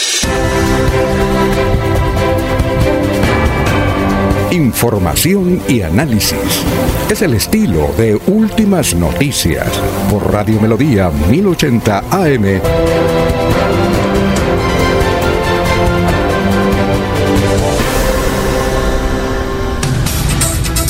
Muy bien, son las 6 y 24. Sergio, usted tiene un invitado. Eh, sí, bueno, nos acompaña en la mañana de hoy el galeno Humberto Arena González. Él es médico. Hace unos días tuvimos la oportunidad de charlar respecto a una entrevista que se desarrolló aquí en la emisora frente al tema de, la, eh, de las noches de los bares, en los bares de la ciudad. Él dio una opinión que me pareció muy interesante en, una, en un, en un eh, eh, grupo social, una red social que tenemos de mensajería, donde dice que Mm, donde señala que al final de cuentas no es la noche, es la alcoholemia elevada y la prostitución, las comentan en la noche y al día siguiente contagian a las demás. De eso sí hay estudios. Doctor Humberto Arenas, muy buenos días para usted. Si quiere abrir el micrófono, doctor Humberto. Humberto, si quiere abrir el micrófono. Eh, gracias. A ver, son las 6 y 25. Ahora sí, ahora sí, doctor Humberto. Ok, doctor Humberto. Eh, sí, básicamente era un comentario, pues, porque la gente trata de, evadir la responsabilidad que tiene individual y a veces colectiva, eh, pues lanzando cosas que no son, como cuando el representante de los bares y restaurantes decía que decía que el virus solo infectaba de noche. No, lo que ocurre es que la noche pues trae muchísimas otras cosas. Eh, y esa noche, y las noches es que pues hay eh, más borrachos, es en la noche en donde los borrachos pues todos sabemos que después del cuarto quinto trago se les olvida el tapabocas, se comienzan a querer a todo el mundo, se abrazan entre ellos, se besan entre ellos, y luego el borracho llega a su casa y pues se encarga de diseminar el virus.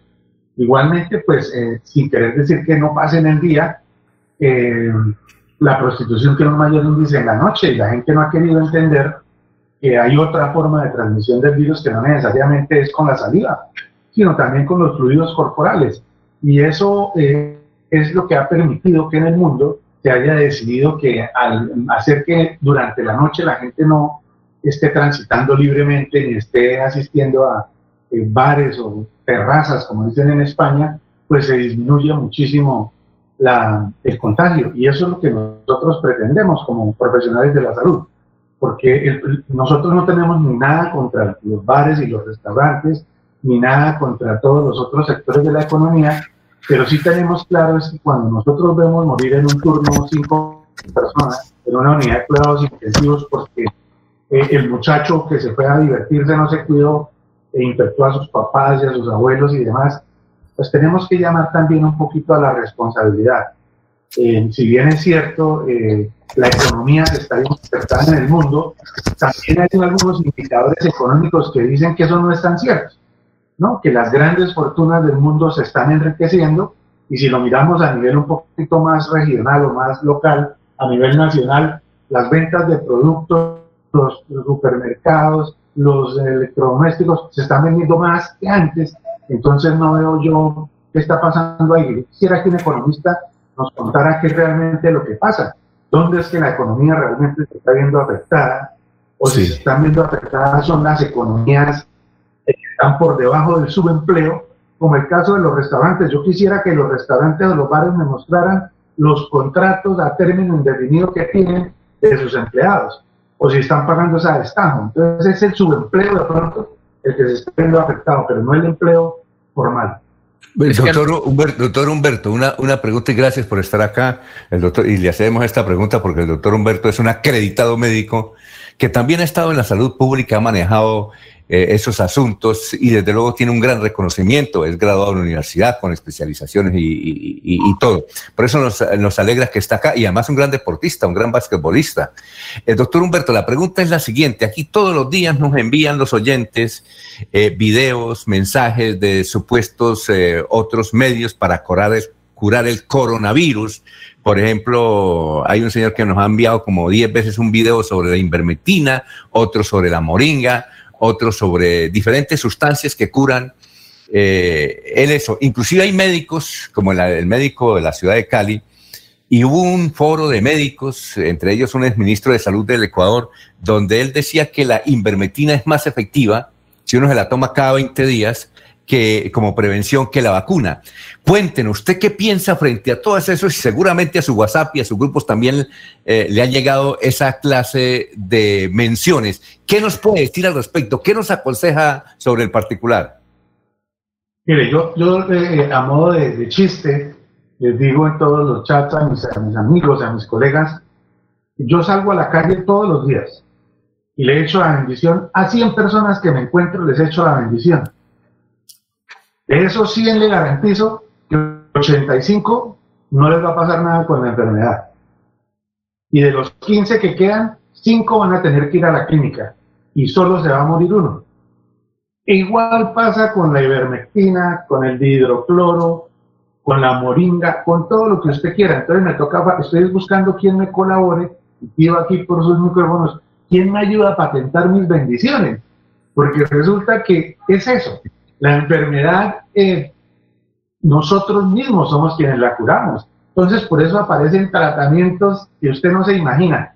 Han usado todo lo que se imagine y los estudios, lo que nos han mostrado, por ejemplo, es que el hidrocloro genera unas lesiones gástricas impresionantes. Hemos tenido ya varios pacientes a los que se le han hecho las endoscopias y tienen úlceras casi perforadas, solo con una toma de hidrocloro y pacientes con la hipermectina que son susceptibles y nos han hecho lesiones hepáticas. ¿no? Eh, lo que pasa es que las dosis, además las dosis son tan bajas que para que hicieran efecto nos tocaba tomarse como cuatro veces la ivermectina que se están tomando. Entonces, pues imagínense el riesgo de, de contaminación o de problema hepático que se generaría. Entonces yo lo que le digo a la gente es que, mire, realmente el tratamiento es netamente sintomático eso es lo que hay que hacer, eso es lo que técnicamente estamos haciendo en todas partes. El tratamiento es absolutamente sintomático. Si me dan dolores musculares, debo tomar eh, analgésicos. Si me da fiebre, debo tomar antipiréticos. Si me comienzo a tener dificultad respiratoria, debo buscar un profesional de la salud para que me comience a mirar a qué él me defina qué antiinflamatorios, qué antibiótico me da. Y así es que la gente puede llevar una vida más tranquila. Hoy en día tenemos una dificultad con las redes y es que la gente recibe mucha información, demasiada información e información sin filtros. Por ejemplo, se volvió muy común que todo el mundo tomara acitromicina. Hay que tomar acitromicina y con eso se nos quita el problema. Pero se les olvidó contarles a quienes lanzaron esa información en las redes que, por ejemplo, la acitromicina en los pacientes eh, adultos mayores o en pacientes susceptibles puede provocar una prolongación de los movimientos cardíacos hasta llevarlo al paro cardíaco. o llevarlos a la falla cardíaca. Si a la gente le hubiera encontrado eso, muchos no se habrían muerto. Entonces lo que yo les digo a la gente es no se automedique, busque un profesional que esté trabajando en el tema y el tratamiento es absolutamente sintomático. Por eso sirve la moringa, por eso yo les digo a todos, esos si les ofrecen orinitos de murciélago rojo recién casado, ese también sirve. Porque hay muchas cosas, hay muchas cosas que se desconocen, pero, pero uno mismo es quien cura el virus. Es que, Alfonso. Muy bien, eh, Sergio, sí. Es que hay un detalle. La pregunta de Jorge, sí. Sí, no, pero que, quería dar una afirmación o complementar lo que acaba de decir el doctor Humberto. Y es que a mí me parece, primero, lo que él dice muy válido, las redes se llenaron de hiperinformación, cantidades inmensas de información donde hay muchos eruditos del Facebook, lo llamo yo, y, y señalan cosas como estas. Por ejemplo, yo recuerdo un presidente por ahí de algún país que, le, que habló del dióxido de cloro y sin embargo, al día siguiente varios, que además irresponsablemente lo dijo varios, terminaron en la clínica. Eh, y yo creería que muchos de cierta tendencia política, porque la, además las posiciones las han politizado, algunos de alguna, de alguna certeza política de la cual compartimos con el doctor Humberto y muchos de los que estamos aquí en la mesa, nos hemos venido encontrando que porque lo dijo Donald Trump, entonces eh, enamorados porque el dióxido de cloro, esa es la, la, solución contra nuestra enfermedad. Pero mire que detrás de todos estos mitos hay una sí. condición donde la gente ni siquiera revisa si, la, si lo que están señalando tiene certeza o no. Y ahí el dilema de las redes sociales tal como hablaba Humberto. Sí. A ver, Jorge, la pregunta, eh, son las 6 y 34, estamos, y creo que es la última pregunta porque tenemos que ir a unos mensajes, 6 y 34, a ver, Jorge. Con los buenos días para el doctor Humberto Arena, a quien saludo desde hace muchísimo tiempo y no tenemos oportunidad de cruzar palabra. Doctor, mucha, mucha esperanza, mucha expectativa con esto de la vacuna que ya viene, que ya llegó. ¿Qué va a suceder después de aplicada la vacuna? Eh, ¿Se mantendrán las medidas de, de, de bioseguridad, el distanciamiento social, el uso del tapabocas? ¿Qué viene después de aplicada la vacuna? Eh, ¿Vamos a cambiar en algo este, ese eh, claustro, el cual hemos venido sometiendo desde hace poco más de un año?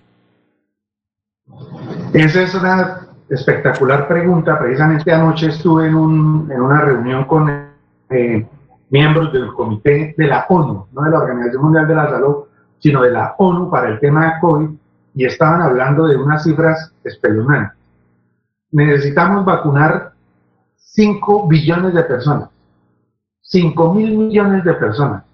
Nunca en la historia de la medicina se han vacunado todas esas personas en el mundo. Eh, ¿Cuál es el problema? Hay que producir todas esas vacunas para poder hacerlo. Vacunar todas esas personas, vamos a durar por lo menos uno a tres años en vacunar todas esas personas. Y lo que es más grave, la vacuna no nos está garantizando hasta ahora sino seis meses de protección inmune, de tal manera que habrá que hacer dos vacunaciones al año, cada una de dos dosis, y con unos problemas de infraestructura y de logística impresionantes. Para que se hagan una idea, Pfizer, que es la vacuna que en teoría está más próxima a nosotros, esa vacuna tiene que estar a unas temperaturas muy bajas y en el momento de ponerla hay que hacerla subir de temperatura hasta quedar todavía por debajo de cero. Pero tiene un problema, viene en un envase, en un frasco vial para cinco dosis. De tal manera que tenemos que tener ahí a los cinco pacientes listos para ponerle la vacuna y luego vacunar al primero, al segundo y al tercero. Y muy seguramente el primero está en condiciones de darle la vacuna. Pero cuando vacunemos al quinto, ¿cómo estará la vacuna en una temperatura como la nuestra? Entonces, muy seguramente parte del producto se va a desnaturalizar y la vacunación eh, eh, no, no lo decimos abiertamente porque se genera, puede generarse alarma, pero la vacunación no es la solución. La vacunación ayuda a mejorar la situación, porque si logramos vacunar a la mitad de la población mundial, pues eh, se calcula que con el 60% vamos a poder comenzar a tener la famosa inmunidad de grupo o inmunidad de rebaño pero va a ser muy difícil porque eh, se ha tenido que correr muchísimo para hacer las vacunas. Hemos reducido una brecha que era de 10 años, se ha reducido apenas a meses. Eh, estamos utilizando vacunas de tercera generación, es decir, unas vacunas que nunca habíamos usado, porque lo que vamos a usar es un producto que va a entrar a nuestro cuerpo, a decirle a nuestro cuerpo qué inmunidad produzca. Eh, ¿Cuál es la dificultad? Que hay mucha gente que está resistente a vacunarse porque dice, ¿qué tal que ese mensaje no esté bien escrito y yo en lugar de producir defensas esté produciendo eh, cáncer, esté produciendo otras cosas que vamos a ver más tarde, que aún no las podemos ver? Entonces, así nos vacunáramos y así la vacuna fuera exitosa, nos toca seguir con el mismo acuartelamiento, con la misma tapabocas, con el mismo cuidado social, que ha sido lo más difícil, porque en esta crisis lo que hemos logrado ver es que entre más debíamos funcionar como sociedad, estamos funcionando más individualmente. Bueno, muchas gracias, doctor Humberto Arenas. Muy gentil por haber estado en, Radio Melodía. Gracias. Tenemos que ir a unos mensajes y lo estaremos eh, a, través de Sergio contactando para que nos den estos interesantes consejos eh, que los recibimos muy bien de usted, doctor Humberto. Muchas gracias. Hasta luego. Bueno, adiós. Vamos a una pausita, son las 6 de la mañana, 38 minutos en Radio Melodía.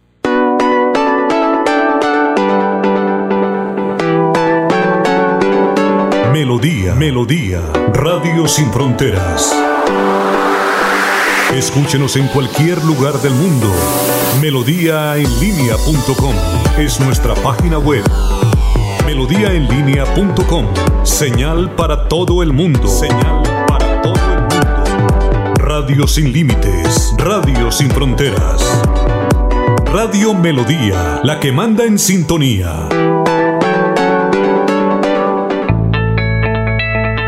Atención, ¿sufre de la próstata o los ovarios? El doctor Roberto Delgado, urólogo, homeópata y dermatólogo, le tiene la solución para la infección renal, la impotencia sexual, la presión arterial, el estrés, si no puede dormir y tiene dolor de cintura y en las piernas. Son tres medicamentos completamente naturales por el valor de 70 mil pesos para acabar con todas estas enfermedades. Consúltenos en la calle 14 13 Barrio San Francisco en Bucaramanga, o llámenos al 634 8597 634 8597 para la construcción del Parque Tecnológico Ambiental Chocoa, integramos el entorno natural con acciones de protección ambiental, establecimiento de amplios senderos que potencien el ecoturismo, reserva natural exaltando la preservación de fuentes hídricas y áreas forestales. Veolia, renovando el mundo. La Feria Escolar Cajazán te da más. Ven a nuestro supermercado Cajazán Puerta del Sol y aprovecha tu bono escolar, descuentos, grandes opciones de crédito y muchos beneficios más. Ven y aprovecha todo lo que tenemos para ti. Garantizamos todos los protocolos de bioseguridad. Aplican condiciones y restricciones. Promoción válida hasta el 28 de febrero del 2021. Vigilado Supersubsidio.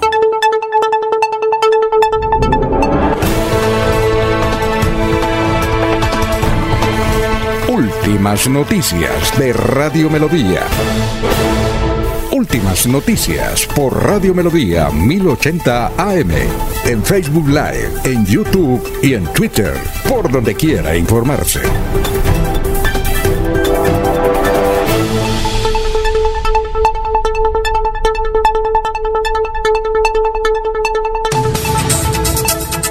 Son las 6 de la mañana, 40 minutos, 6 y 40. Eh, Ana Galeano nos dice, a la, si, a la citromecina en ocho días le subieron más del 80% de precio. Charles Estupiñán Gutiérrez, en Simacota, esperando a que se convoquen también a elecciones del alcalde, al igual que Girón. Eh, Carlos Peña nos dice, Humberto tiene razón, 90 personas no se darán cuenta que les dio, a 10 les dará síntomas, a 5 les tocará ir al médico y se muere uno. Los tratamientos homeopáticos y hierbas son muy buenos. Ah, bueno, sígueme, Sergio. Hay un detalle, eso me, lo, lo, lo dicho por el doctor Humberto me recuerda a algo que alguna vez leí sobre una cosa que se llama el, rasta, el pastafarismo.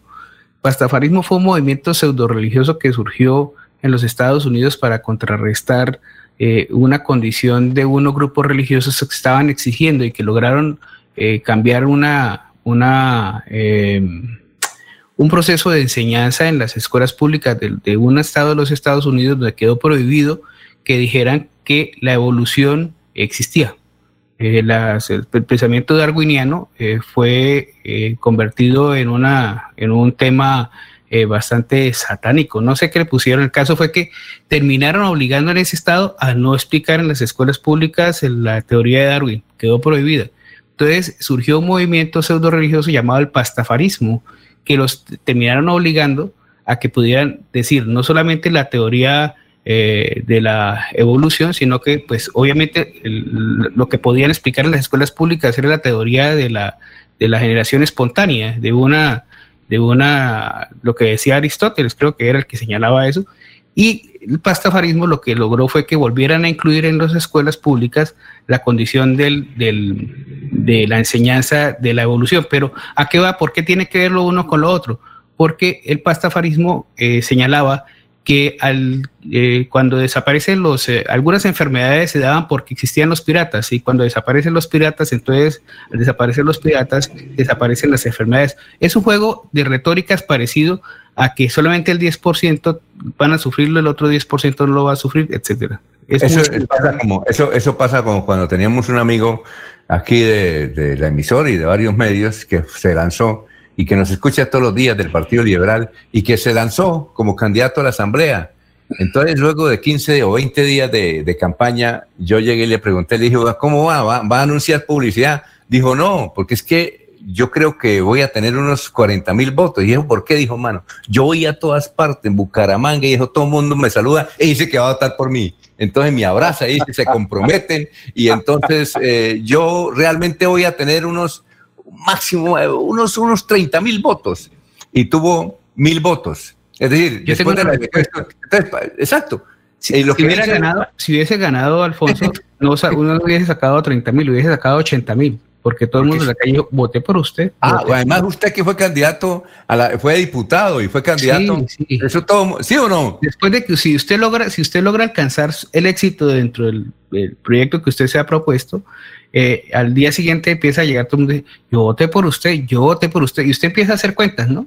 Dice uno, oye, pues mi chica, ¿dónde están los 80 mil votos? Con razón, mucha gente dice que la registraduría se los roban.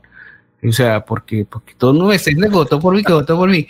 Pero un detalle, cuando usted pierde al día siguiente dice, lástima, yo iba a votar por usted. Pero como tenía muchos votos, le ayudé a otro que estaba malito la gente tiene una pequeña ganas de influir de poder. bueno, eh, vamos con el hijo de la candidata. ¿Cómo? El hijo de una candidata a una alcaldía en un ah, municipio que, le daba como ganador anticipado a su progenitora, debido a que él mismo había adelantado unas encuestas y para asegurar que las ah. personas respondieran a la encuesta, pues, eh, pues buscaba que estuvieran en sus casas y a vía telefónica les hacía la consulta entonces, por lo tanto, llamaba sobre la medianoche a las casas para poder asegurar la respuesta y, y la mayoría de las preguntas cuando le decían, ¿por quién va a votar usted en la próxima elección? Y todos respondían, por su madre. Ah, bueno. bueno, vamos a, vamos a una pausita, ya son las 6 y 45 minutos. Estamos en Radio Melodía. Recuerde, eh, la Feria Escolar Cajazán. La Feria Escolar Cajazán que eh, te da más, ven a tu supermercado Cajazán, Puerta del Sol y aprovecha tu bono escolar.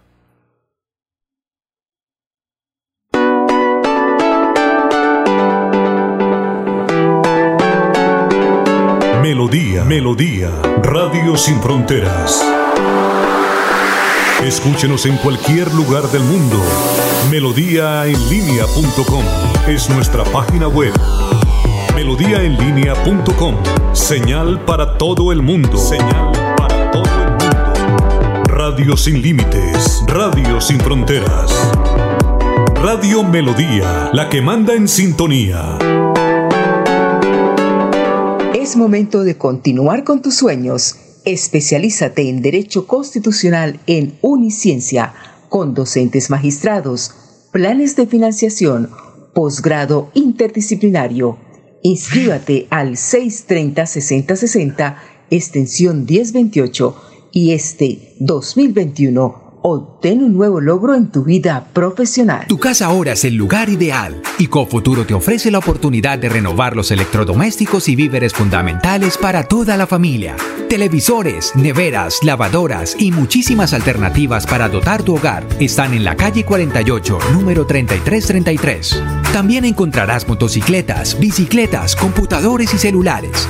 Atención inmediata 322 307 0371. Cofuturo, construimos sueños de progreso. Muy bien, son las 6 y 47 y tenemos al doctor de las gotas que curan, el doctor eh, Alex, Alex García. Una señora dice, Eh, generalmente yo tengo muchos eructos y también tengo a mi abuelo que se le salen gases. Eh, ¿Qué provoca eso de los gases y eructos, profesor, doctor? Esto se debe cuando hay una descomposición de los jugos gástricos y esto produce los gases. También igualmente que los excrementos retenidos, por ejemplo aquellas personas que tienen problemas de estreñimiento, estas personas que hacen su deposición fisiológica y la hacen muy poca, es porque el resto se está quedando exactamente en el colon. El colon comienza a llenarse de excrementos como llenarse una bolsa de arena. Se llenan de excrementos y estos excrementos producen gases. Y estos gases pueden causar eructos, arrieras, acidez, este, puede causar malestar, cólico, dolor, retorrijones. Una, se desencadena una serie de síntomas que realmente pues que va a comenzar la persona a inflamarse el estómago y comienzan a haber problemas como casos de una diverticulitis, que es la inflamación de los divertículos.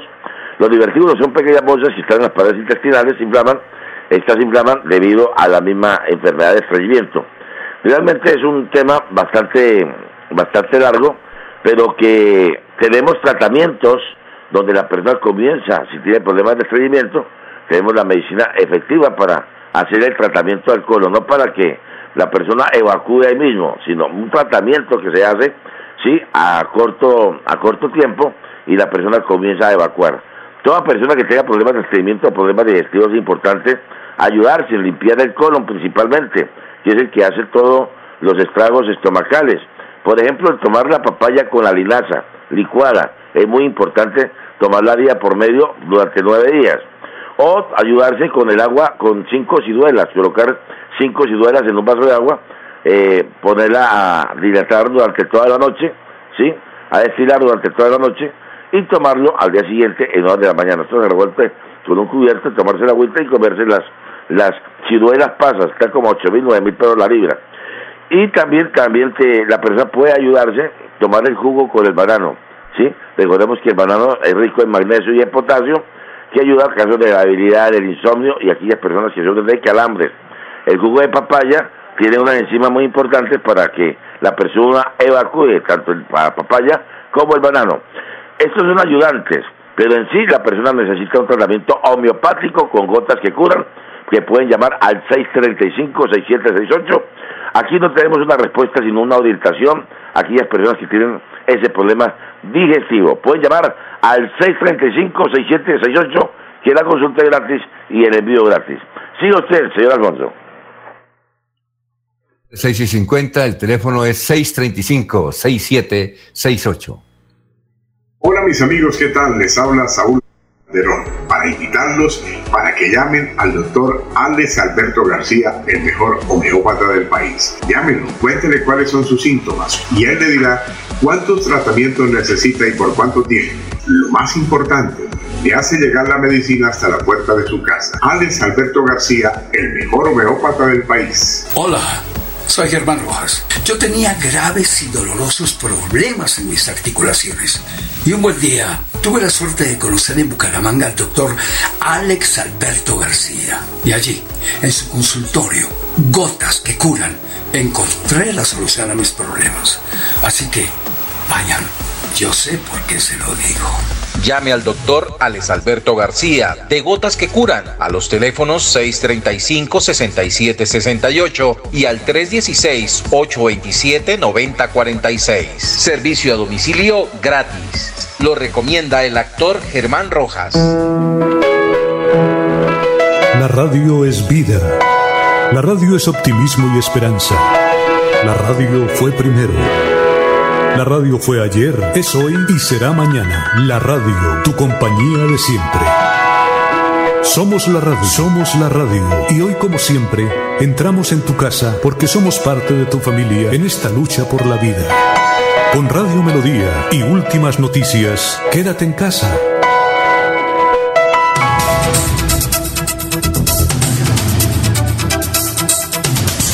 Bueno, eh, eh, 6 y 52 minutos, ahí tenemos a Heini Alexevid Acosta Sánchez, él es el director de la Corporación de la Defensa de la Meseta, de la Corporación Autónoma, de Santander, CAS. ¿Lo conoce usted, Sergio, no? Sí, señor.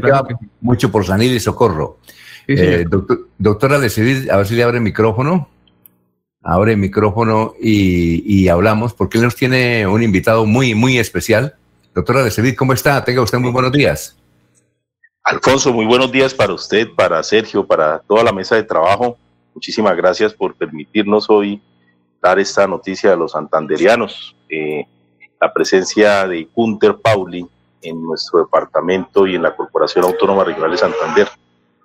¿Por, qué es importante él para que le diga la audiencia y la audiencia cómo puede conectarse con esta importante visita virtual en el día de hoy? Bueno, don Alfonso, Gunther Pauli es considerado el padre de la economía azul. Algunos lo consideran el Steve Jobs de la sostenibilidad ambiental. Y es importante para Santander porque recordemos que estamos ubicados en el segundo departamento con mayor biodiversidad de Colombia.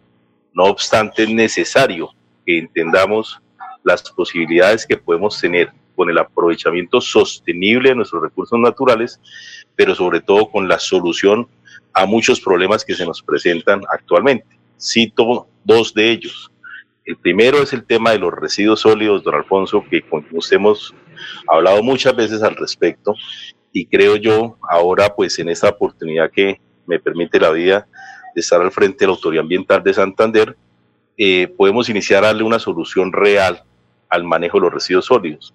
La economía azul precisamente nos da un ejemplo y nos dice que por una tonelada de residuos que nosotros tenemos, el 70% es residuo orgánico, el cual se puede transformar en sustratos orgánicos o en biogás para hacer energía. Y el segundo ejemplo, que ya lo vamos a aplicar acá en la corporación, tiene que ver con las aguas residuales que se vierten a nuestras fuentes hídricas. Acabamos de celebrar un convenio con la Unisangil para poder hacer el primer proyecto piloto para tratamiento de aguas residuales por un método que se llama cavitación o vórtice. ¿Esto qué quiere decir? Que la misma física que tiene el agua, la misma dinámica hidráulica que tienen las fuentes hídricas, nos van a permitir ayudar a solucionar el tema de las aguas residuales y ya será un hecho acá en el río el primer piloto que se construirá con el apoyo de la Unisangil con el apoyo de la Corporación Autónoma Regional de Santander y de igual forma con el trabajo que realizan los municipios, en este caso el municipio de San Gil, para poderle dar solución. Eso es economía azul, innovaciones tecnológicas ambientales a bajo costo para problemas reales que tenemos hoy las comunidades. Y nos podemos conectar desde las 9.30 a través de los, las redes sociales de la Corporación Autónoma Regional de Santander, en el Facebook Live que se va a transmitir desde las 9.30 de la mañana con este personaje de talla mundial.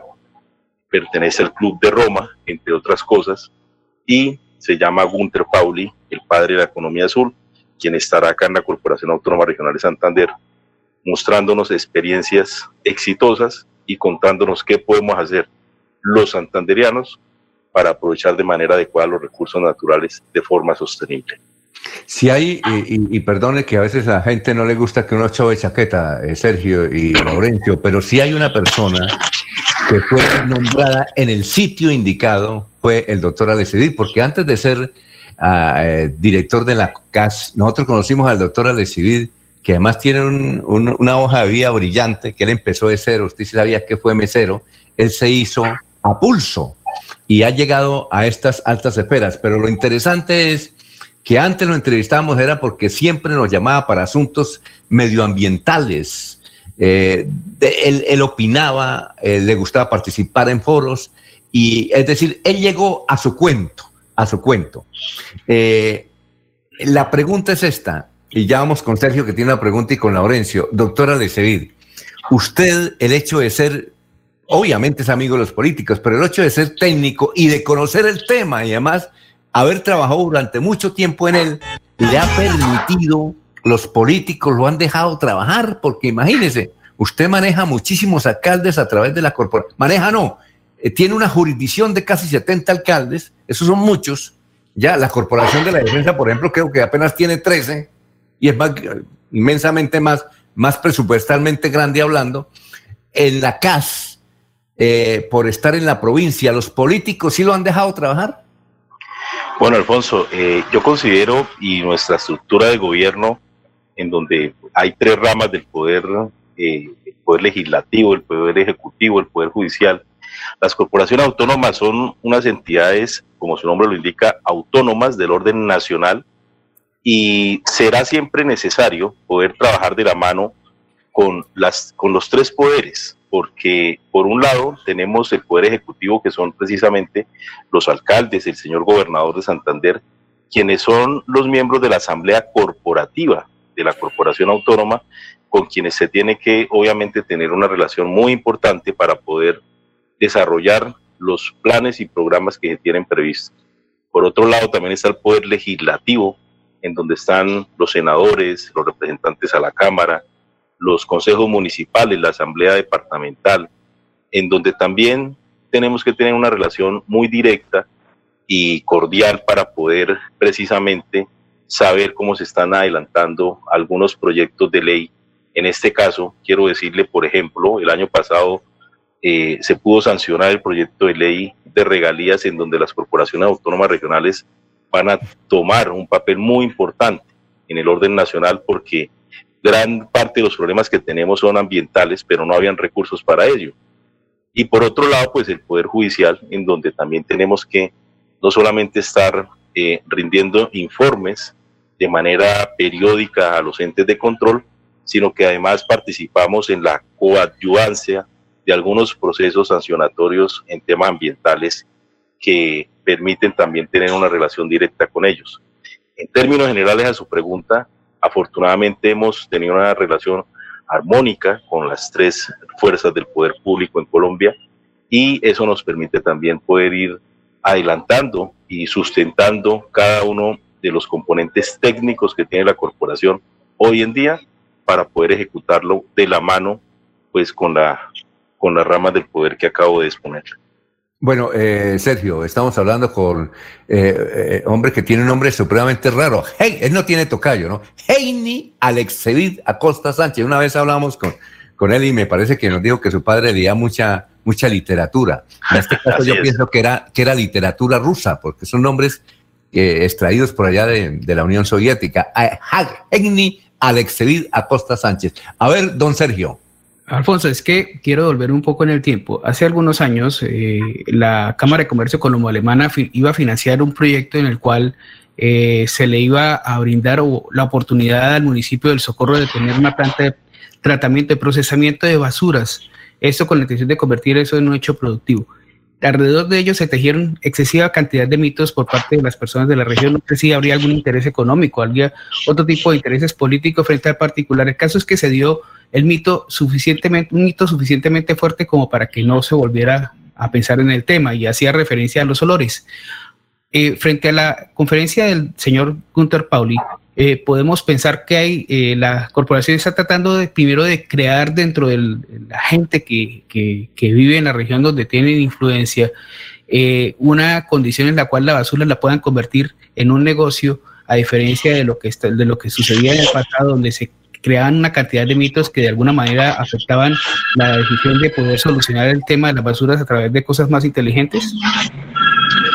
Bueno, Sergio, yo, yo considero, y es muy importante esa apreciación, y lo hemos conversado, como decía don Alfonso hace un momento, eh, hace, hace un par de años yo personalmente he estado trabajando en temas de, de manejo de residuos sólidos eh, con tecnología sueca, escandinava, eh, revisando diferentes procesos que se, que se realizan en el mundo.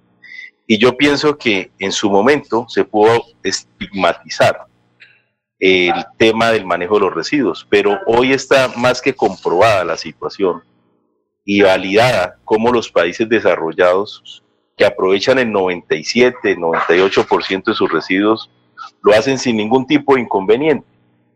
Hoy lo que buscamos desde la Corporación Autónoma Regional de Santander, nosotros tenemos cuatro ejes fundamentales dentro de nuestro plan de acción, que son el manejo integral del recurso hídrico, la conservación y la preservación de los ecosistemas estratégicos, eh, convertir a una CAS mucho más inteligente, abierta y digital, y el manejo integral de los residuos sólidos, que precisamente fue un problema identificado en la construcción del plan de acción. Esto hoy nos permite haber recorrido durante un año ya todos los rellenos sanitarios que hay en nuestra jurisdicción, revisar que no hay ningún tipo de tratamiento hoy que esté eh, de aprovechamiento, que esté funcionando de manera masiva, pero también logramos identificar que hay varios proyectos pequeños de aprovechamiento de residuos sólidos que son eficientes, efectivos y son construidos acá mismo en la región. Esto nos permite entonces generar lo que se llama masa crítica de conocimiento, conocimiento aplicado, para que las comunidades comprendamos, los operadores del manejo de los residuos entiendan y los municipios y la autoridad ambiental cierren un, de manera efectiva un compromiso para poderle dar tratamiento y manejo adecuado a los residuos que generamos todos los días. Ustedes y yo al final del día hemos generado casi un kilogramo de residuo sin darnos cuenta. Son 600 gramos aproximadamente de residuos que generamos sin ningún tipo de tratamiento y eso es lo que buscamos. Sergio, es que tenemos, Sergio, es que, perdón, es que tenemos que ir a unos mensajes, pero antes de los mensajes, y, fue muy difícil, Sergio, conseguir al doctor Genie hoy, porque como trae semejante autoridad ambiental, eh, pues todo el mundo quiere hablar con él. Pero finalmente la pregunta de Laurencio Gamba para el doctor eh, Heini Laurencio.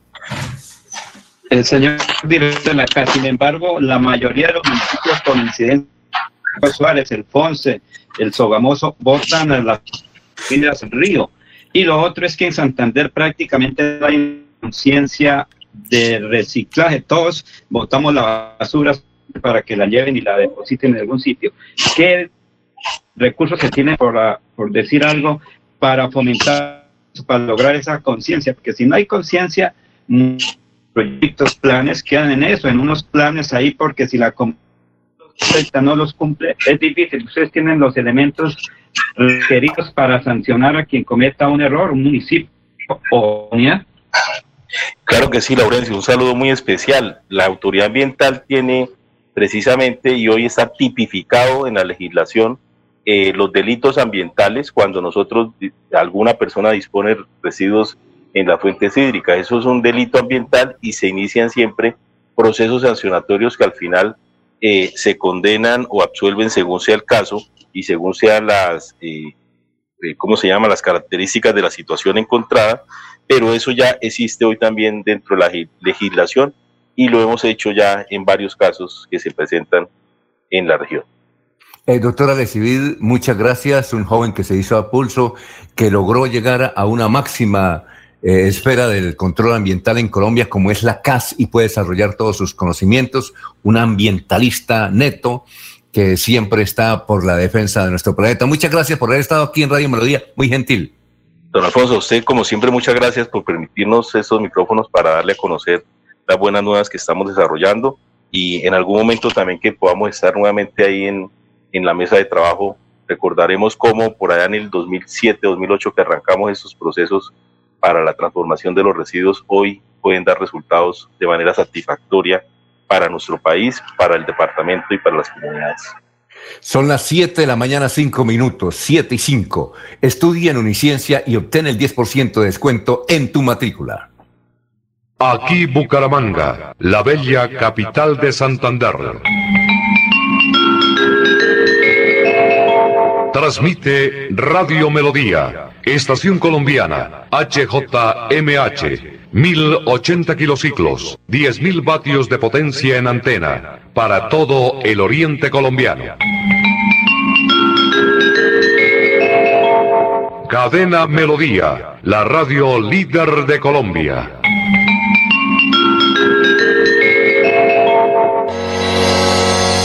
Los problemas del colon inflamado son bastante comunes en los colombianos, hombres y mujeres, siendo una dolencia de difícil tratamiento La terapéutica natural Araltel ha encontrado a través de los años de investigación un producto que ha demostrado ser útil en el tratamiento del colon. Tome el Araltel Mevis por cuatro meses de manera constante y note usted mismo los resultados. Si ya estás en casa cuidando tu salud y la de los tuyos, no olvides que puedes tener los productos naturales Araltel a través del servicio a domicilio en tu ciudad. Comunícate en Bucaramanga al celular 315-447-1995. Recuerda, 315-447-1995. Tienda Naturista, tu vida y naturaleza en Bucaramanga.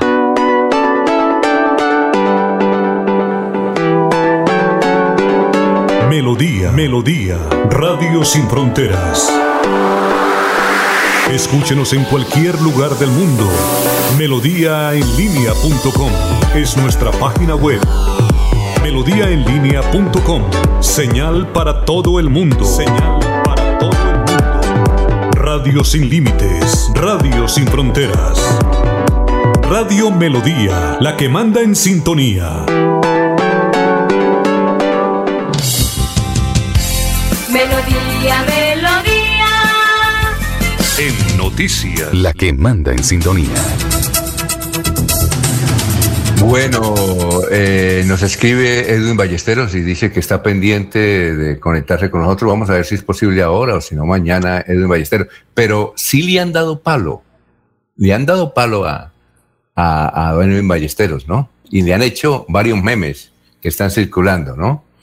Bueno, noticias, eh, Jorge. Ah, pero antes, eh, Laurencio, hablemos de política. ¿Tiene noticias políticas?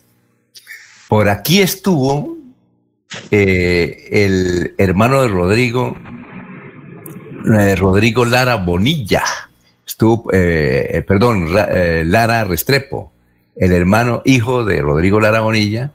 Estuvo el hermano Andrés Lara Restrepo.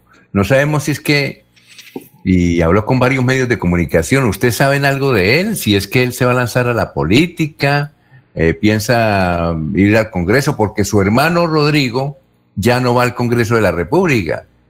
Dice que no va al Congreso de la República. ¿Tiene algún dato sobre el particular?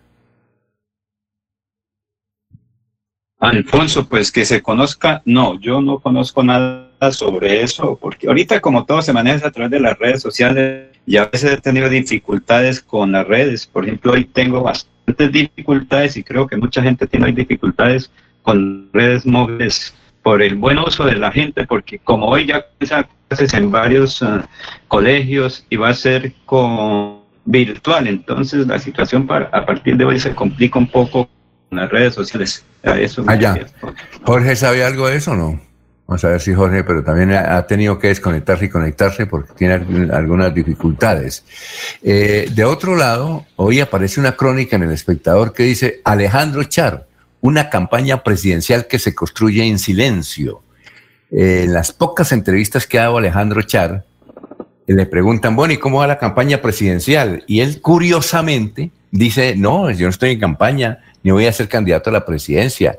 Yo quiero volver a prestarle el servicio a, a mi ciudad, Barranquilla, ya fue alcalde, o a mi departamento Atlántico, que ya fue gobernador. Entonces, pero sin embargo, el periódico El Espectador, hoy, eh, primera página, trae una crónica indicando que el muy singular Alejandro Char eh, está haciendo campaña política, pero hablando pasito con algunos dirigentes, sobre todo de la base que es Cambio Radical, con el Centro Democrático y desde luego con otros partidos afines a su causa, como es el Partido Conservador. Esos son los datos que tenemos.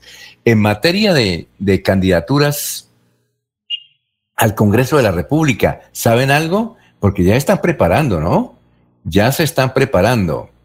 Eh, y, y aquí nos escribió un amigo de Edwin Ballesteros que dice un saludo para el doctor Edwin Ballesteros y nos dice al doctor Edwin le están dando palo porque va a ser va a volver a ser candidato a la cámara y quieren bajarlo. pues no sabemos si es eso, es eso. Eh, ¿Sabe usted de algún candidato por el lado conservador que tenemos? Usted que habla mucho con los conservadores, don Laurencio. Alfonso, todavía está muy prematuro porque primero eh, son las elecciones para el Congreso. Entonces, lo demás, ninguno va a ser candidato todavía, no, porque después ah, pueden acusar de que comenzaron muy temprano haciendo... Entonces, por eso el aspirante presidencial por ahora dice, yo no soy candidato, que vengo a visitar a mis amigos a Santander, que los tengo un poquito es que voy a Boyacá para ver cómo está el cultivo de papa, ya Blanco para ver cómo está tal cosa. Pero es una preña un poquito de bajo perfil, porque recuerde, tiempos para las campañas. Todavía ni siquiera se han iniciado las campañas para Cámara y Senado, Alfonso, porque son tiempos para las campañas.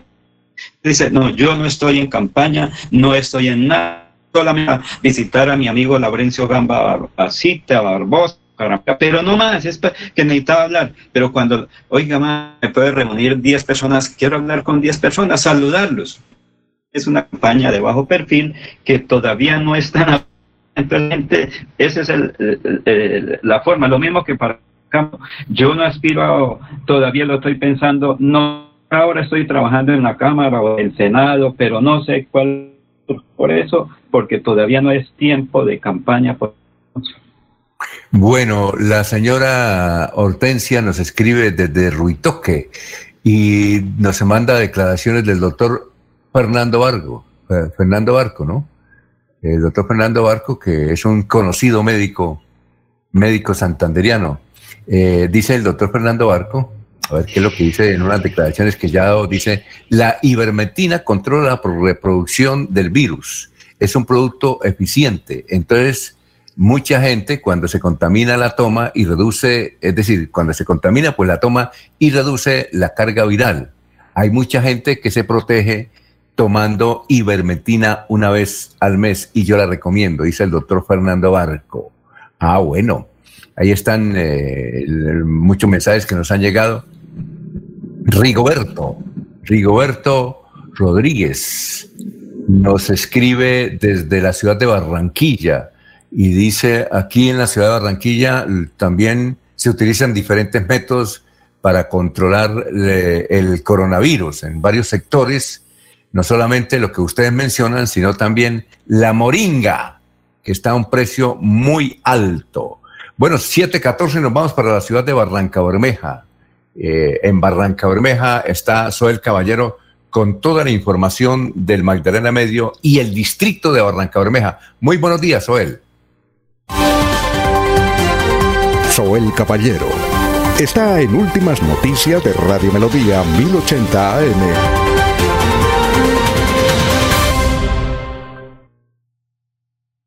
Buenos días, Alfonso, para usted, para los compañeros, igualmente para todos los oyentes. El Consejo Municipal aprobó la nueva estructura orgánica del Distrito Especial de Barranca Bermeja, que queda compuesta por 17 secretarías, dos oficinas asesoras, tres asesores de despacho, una oficina de control disciplinario, tres subsecretarías, cinco programas, dos divisiones de tesorería y una de contabilidad. Las nuevas secretarías son Mujer y Familia, de la cual ya fue nombrada como titular Sandra Milena Galvis Mora, Adulto Mayor, Juventud e Inclusión Social, Cultura, Turismo y Patrimonio. Carmenza Santiago es la nueva titular de esa cartera. Agricultura, Pesca y Desarrollo Rural. Empleo, Empresa y Emprendimiento. La titular es Sandra Rúa. Talento Humano, Recursos Físicos. En las próximas horas, el alcalde distrital Alfonso El Salmarrique dará a conocer el decreto en donde se confirma no solamente los nombres de las personas que ocuparán las citadas secretarías, sino de las que están restando. También eh, se han creado nuevas subsecretarías de contratación, gestión del riesgo, seguridad ciudadana y cambian de denominación Secretaría de Gobierno a Secretaría del Interior, Oficina Jurídica a Secretaría Jurídica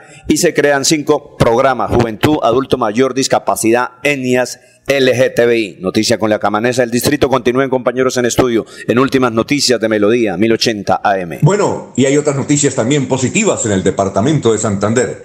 Estudia en Uniciencia y obtén el 10% de descuento en tu matrícula. Administración de empresas, contaduría, ingeniería de sistemas, ingeniería industrial y derecho. Inscríbete al 630-6060 o al 317-667-0986 y este 2021 comienza tu proceso Universitario. Para seguir adelante, Copfuturo te ofrece crédito educativo en línea. Ingresa a www.copfuturo.com.co y solicítalo de una manera fácil, rápida y segura con la mejor tasa. Atención telefónica 318-717-3270 y 317-404-6430. Copfuturo, construyendo sueños de progreso.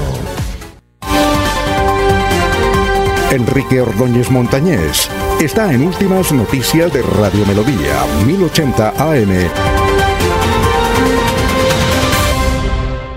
Son las 7 de la mañana, 16 minutos. Pregunta el periodista Alberto Santa Cruz de Barranca Bermeja y escribe para referirse a la respuesta del profesor sobre la expresión de José Gaviria. Es que mm, hay que indicarle a los oyentes que no escucharon seguramente el viernes, o, pero los que escucharon, pues es importante esta respuesta del doctor, eh, pues, del profesor Enrique Ordóñez.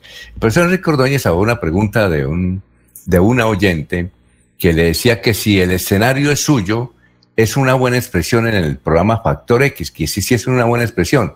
El profesor dijo que no, que esa expresión no debía usarse.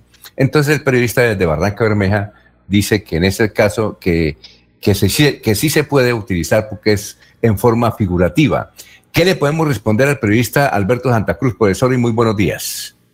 Muy buenos días, Alfonso y oyentes de Últimas Noticias. Un saludo especial para nuestro amigo Alberto Santa Cruz, lo conocimos hace unos 30 años aquí en Bucaramanga, cuando empezaba a hacer sus pinitos periodísticos.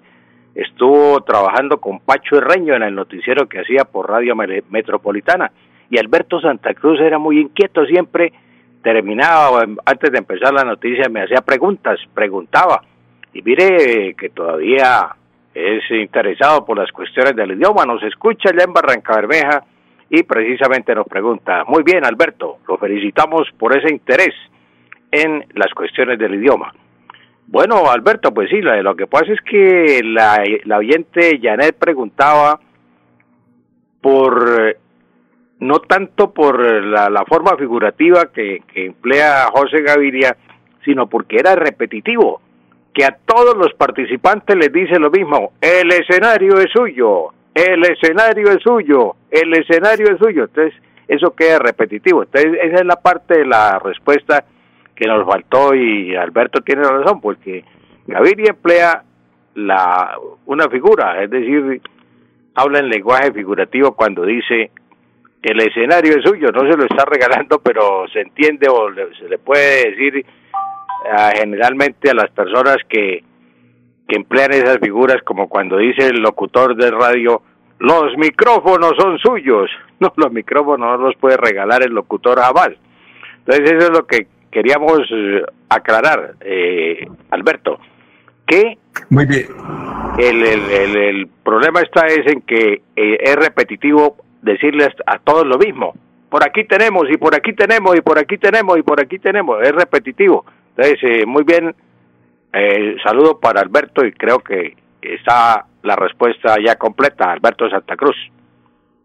Muy bien, son las 7 y 19 minutos. El exalumno Juan de Dios Mateus, que nos escucha desde Palmira, pregunta si se dice la poetisa o la poeta, como lo leyó en el New York Times, la poeta de 23 años, profesor.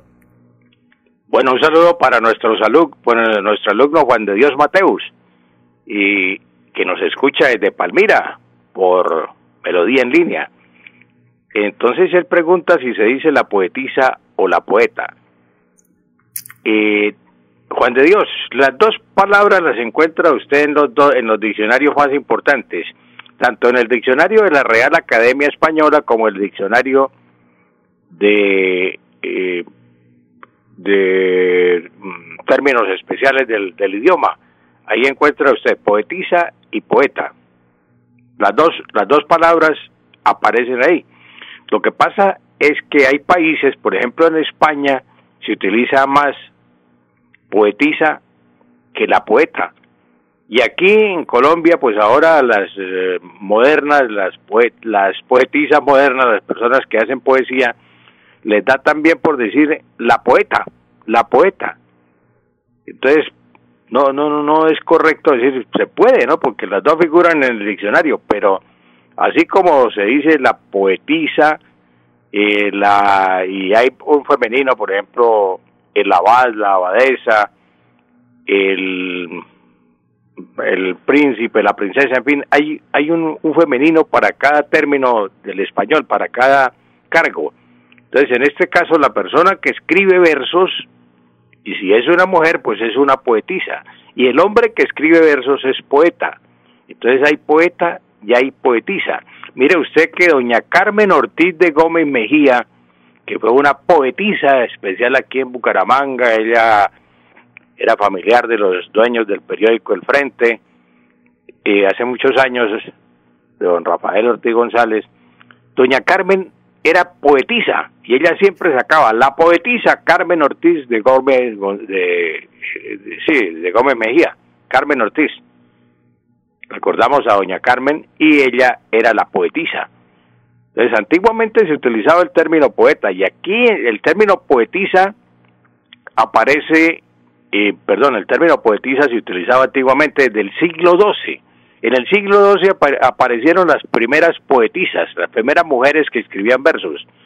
Desde ese siglo se viene empleando en España el término poetisa para las damas. Pero entonces ahora las damas modernas ya no les gusta el término poetisa, sino que quieren decir poeta, la poeta. No, yo creo que es más castizo, más eh, apropiado el término poetisa que poeta. Así mi amigo Mateus que así haya aparecido en el en el New York Times la palabra mm, poeta, la poeta no, hay que decir poetisa porque es lo más usual en España y, nosotros lo entendemos perfectamente. Esa es la respuesta, Mateus. Ah, muy bien, perfecto. Eh, exactamente, entonces se dice poetisa. Gracias, profesor, que pasen un estupendo día. Gracias a usted, Alfonso, y a todos los oyentes del noticiero. Un feliz día.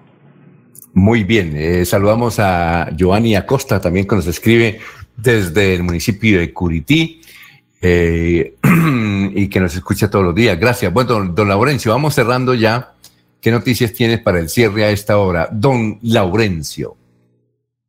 Alfonso, es que Luisa Fernanda Montero la secretaria de Educación y han dicho que en este municipio se aplaza el proyecto de alternancia, porque recuerde que a partir de hoy se tenía ese proyecto ella en los tres, 14 eh, segundos siguientes que nos diga por desde la Secretaría de Educación del municipio de Girón y teniendo en cuenta las recientes medidas adoptadas por la Gobernación de Santander, queremos confirmar que se determinó aplazar la puesta en marcha de la estrategia de alternancia que invita al retorno a las aulas a partir del primero de febrero.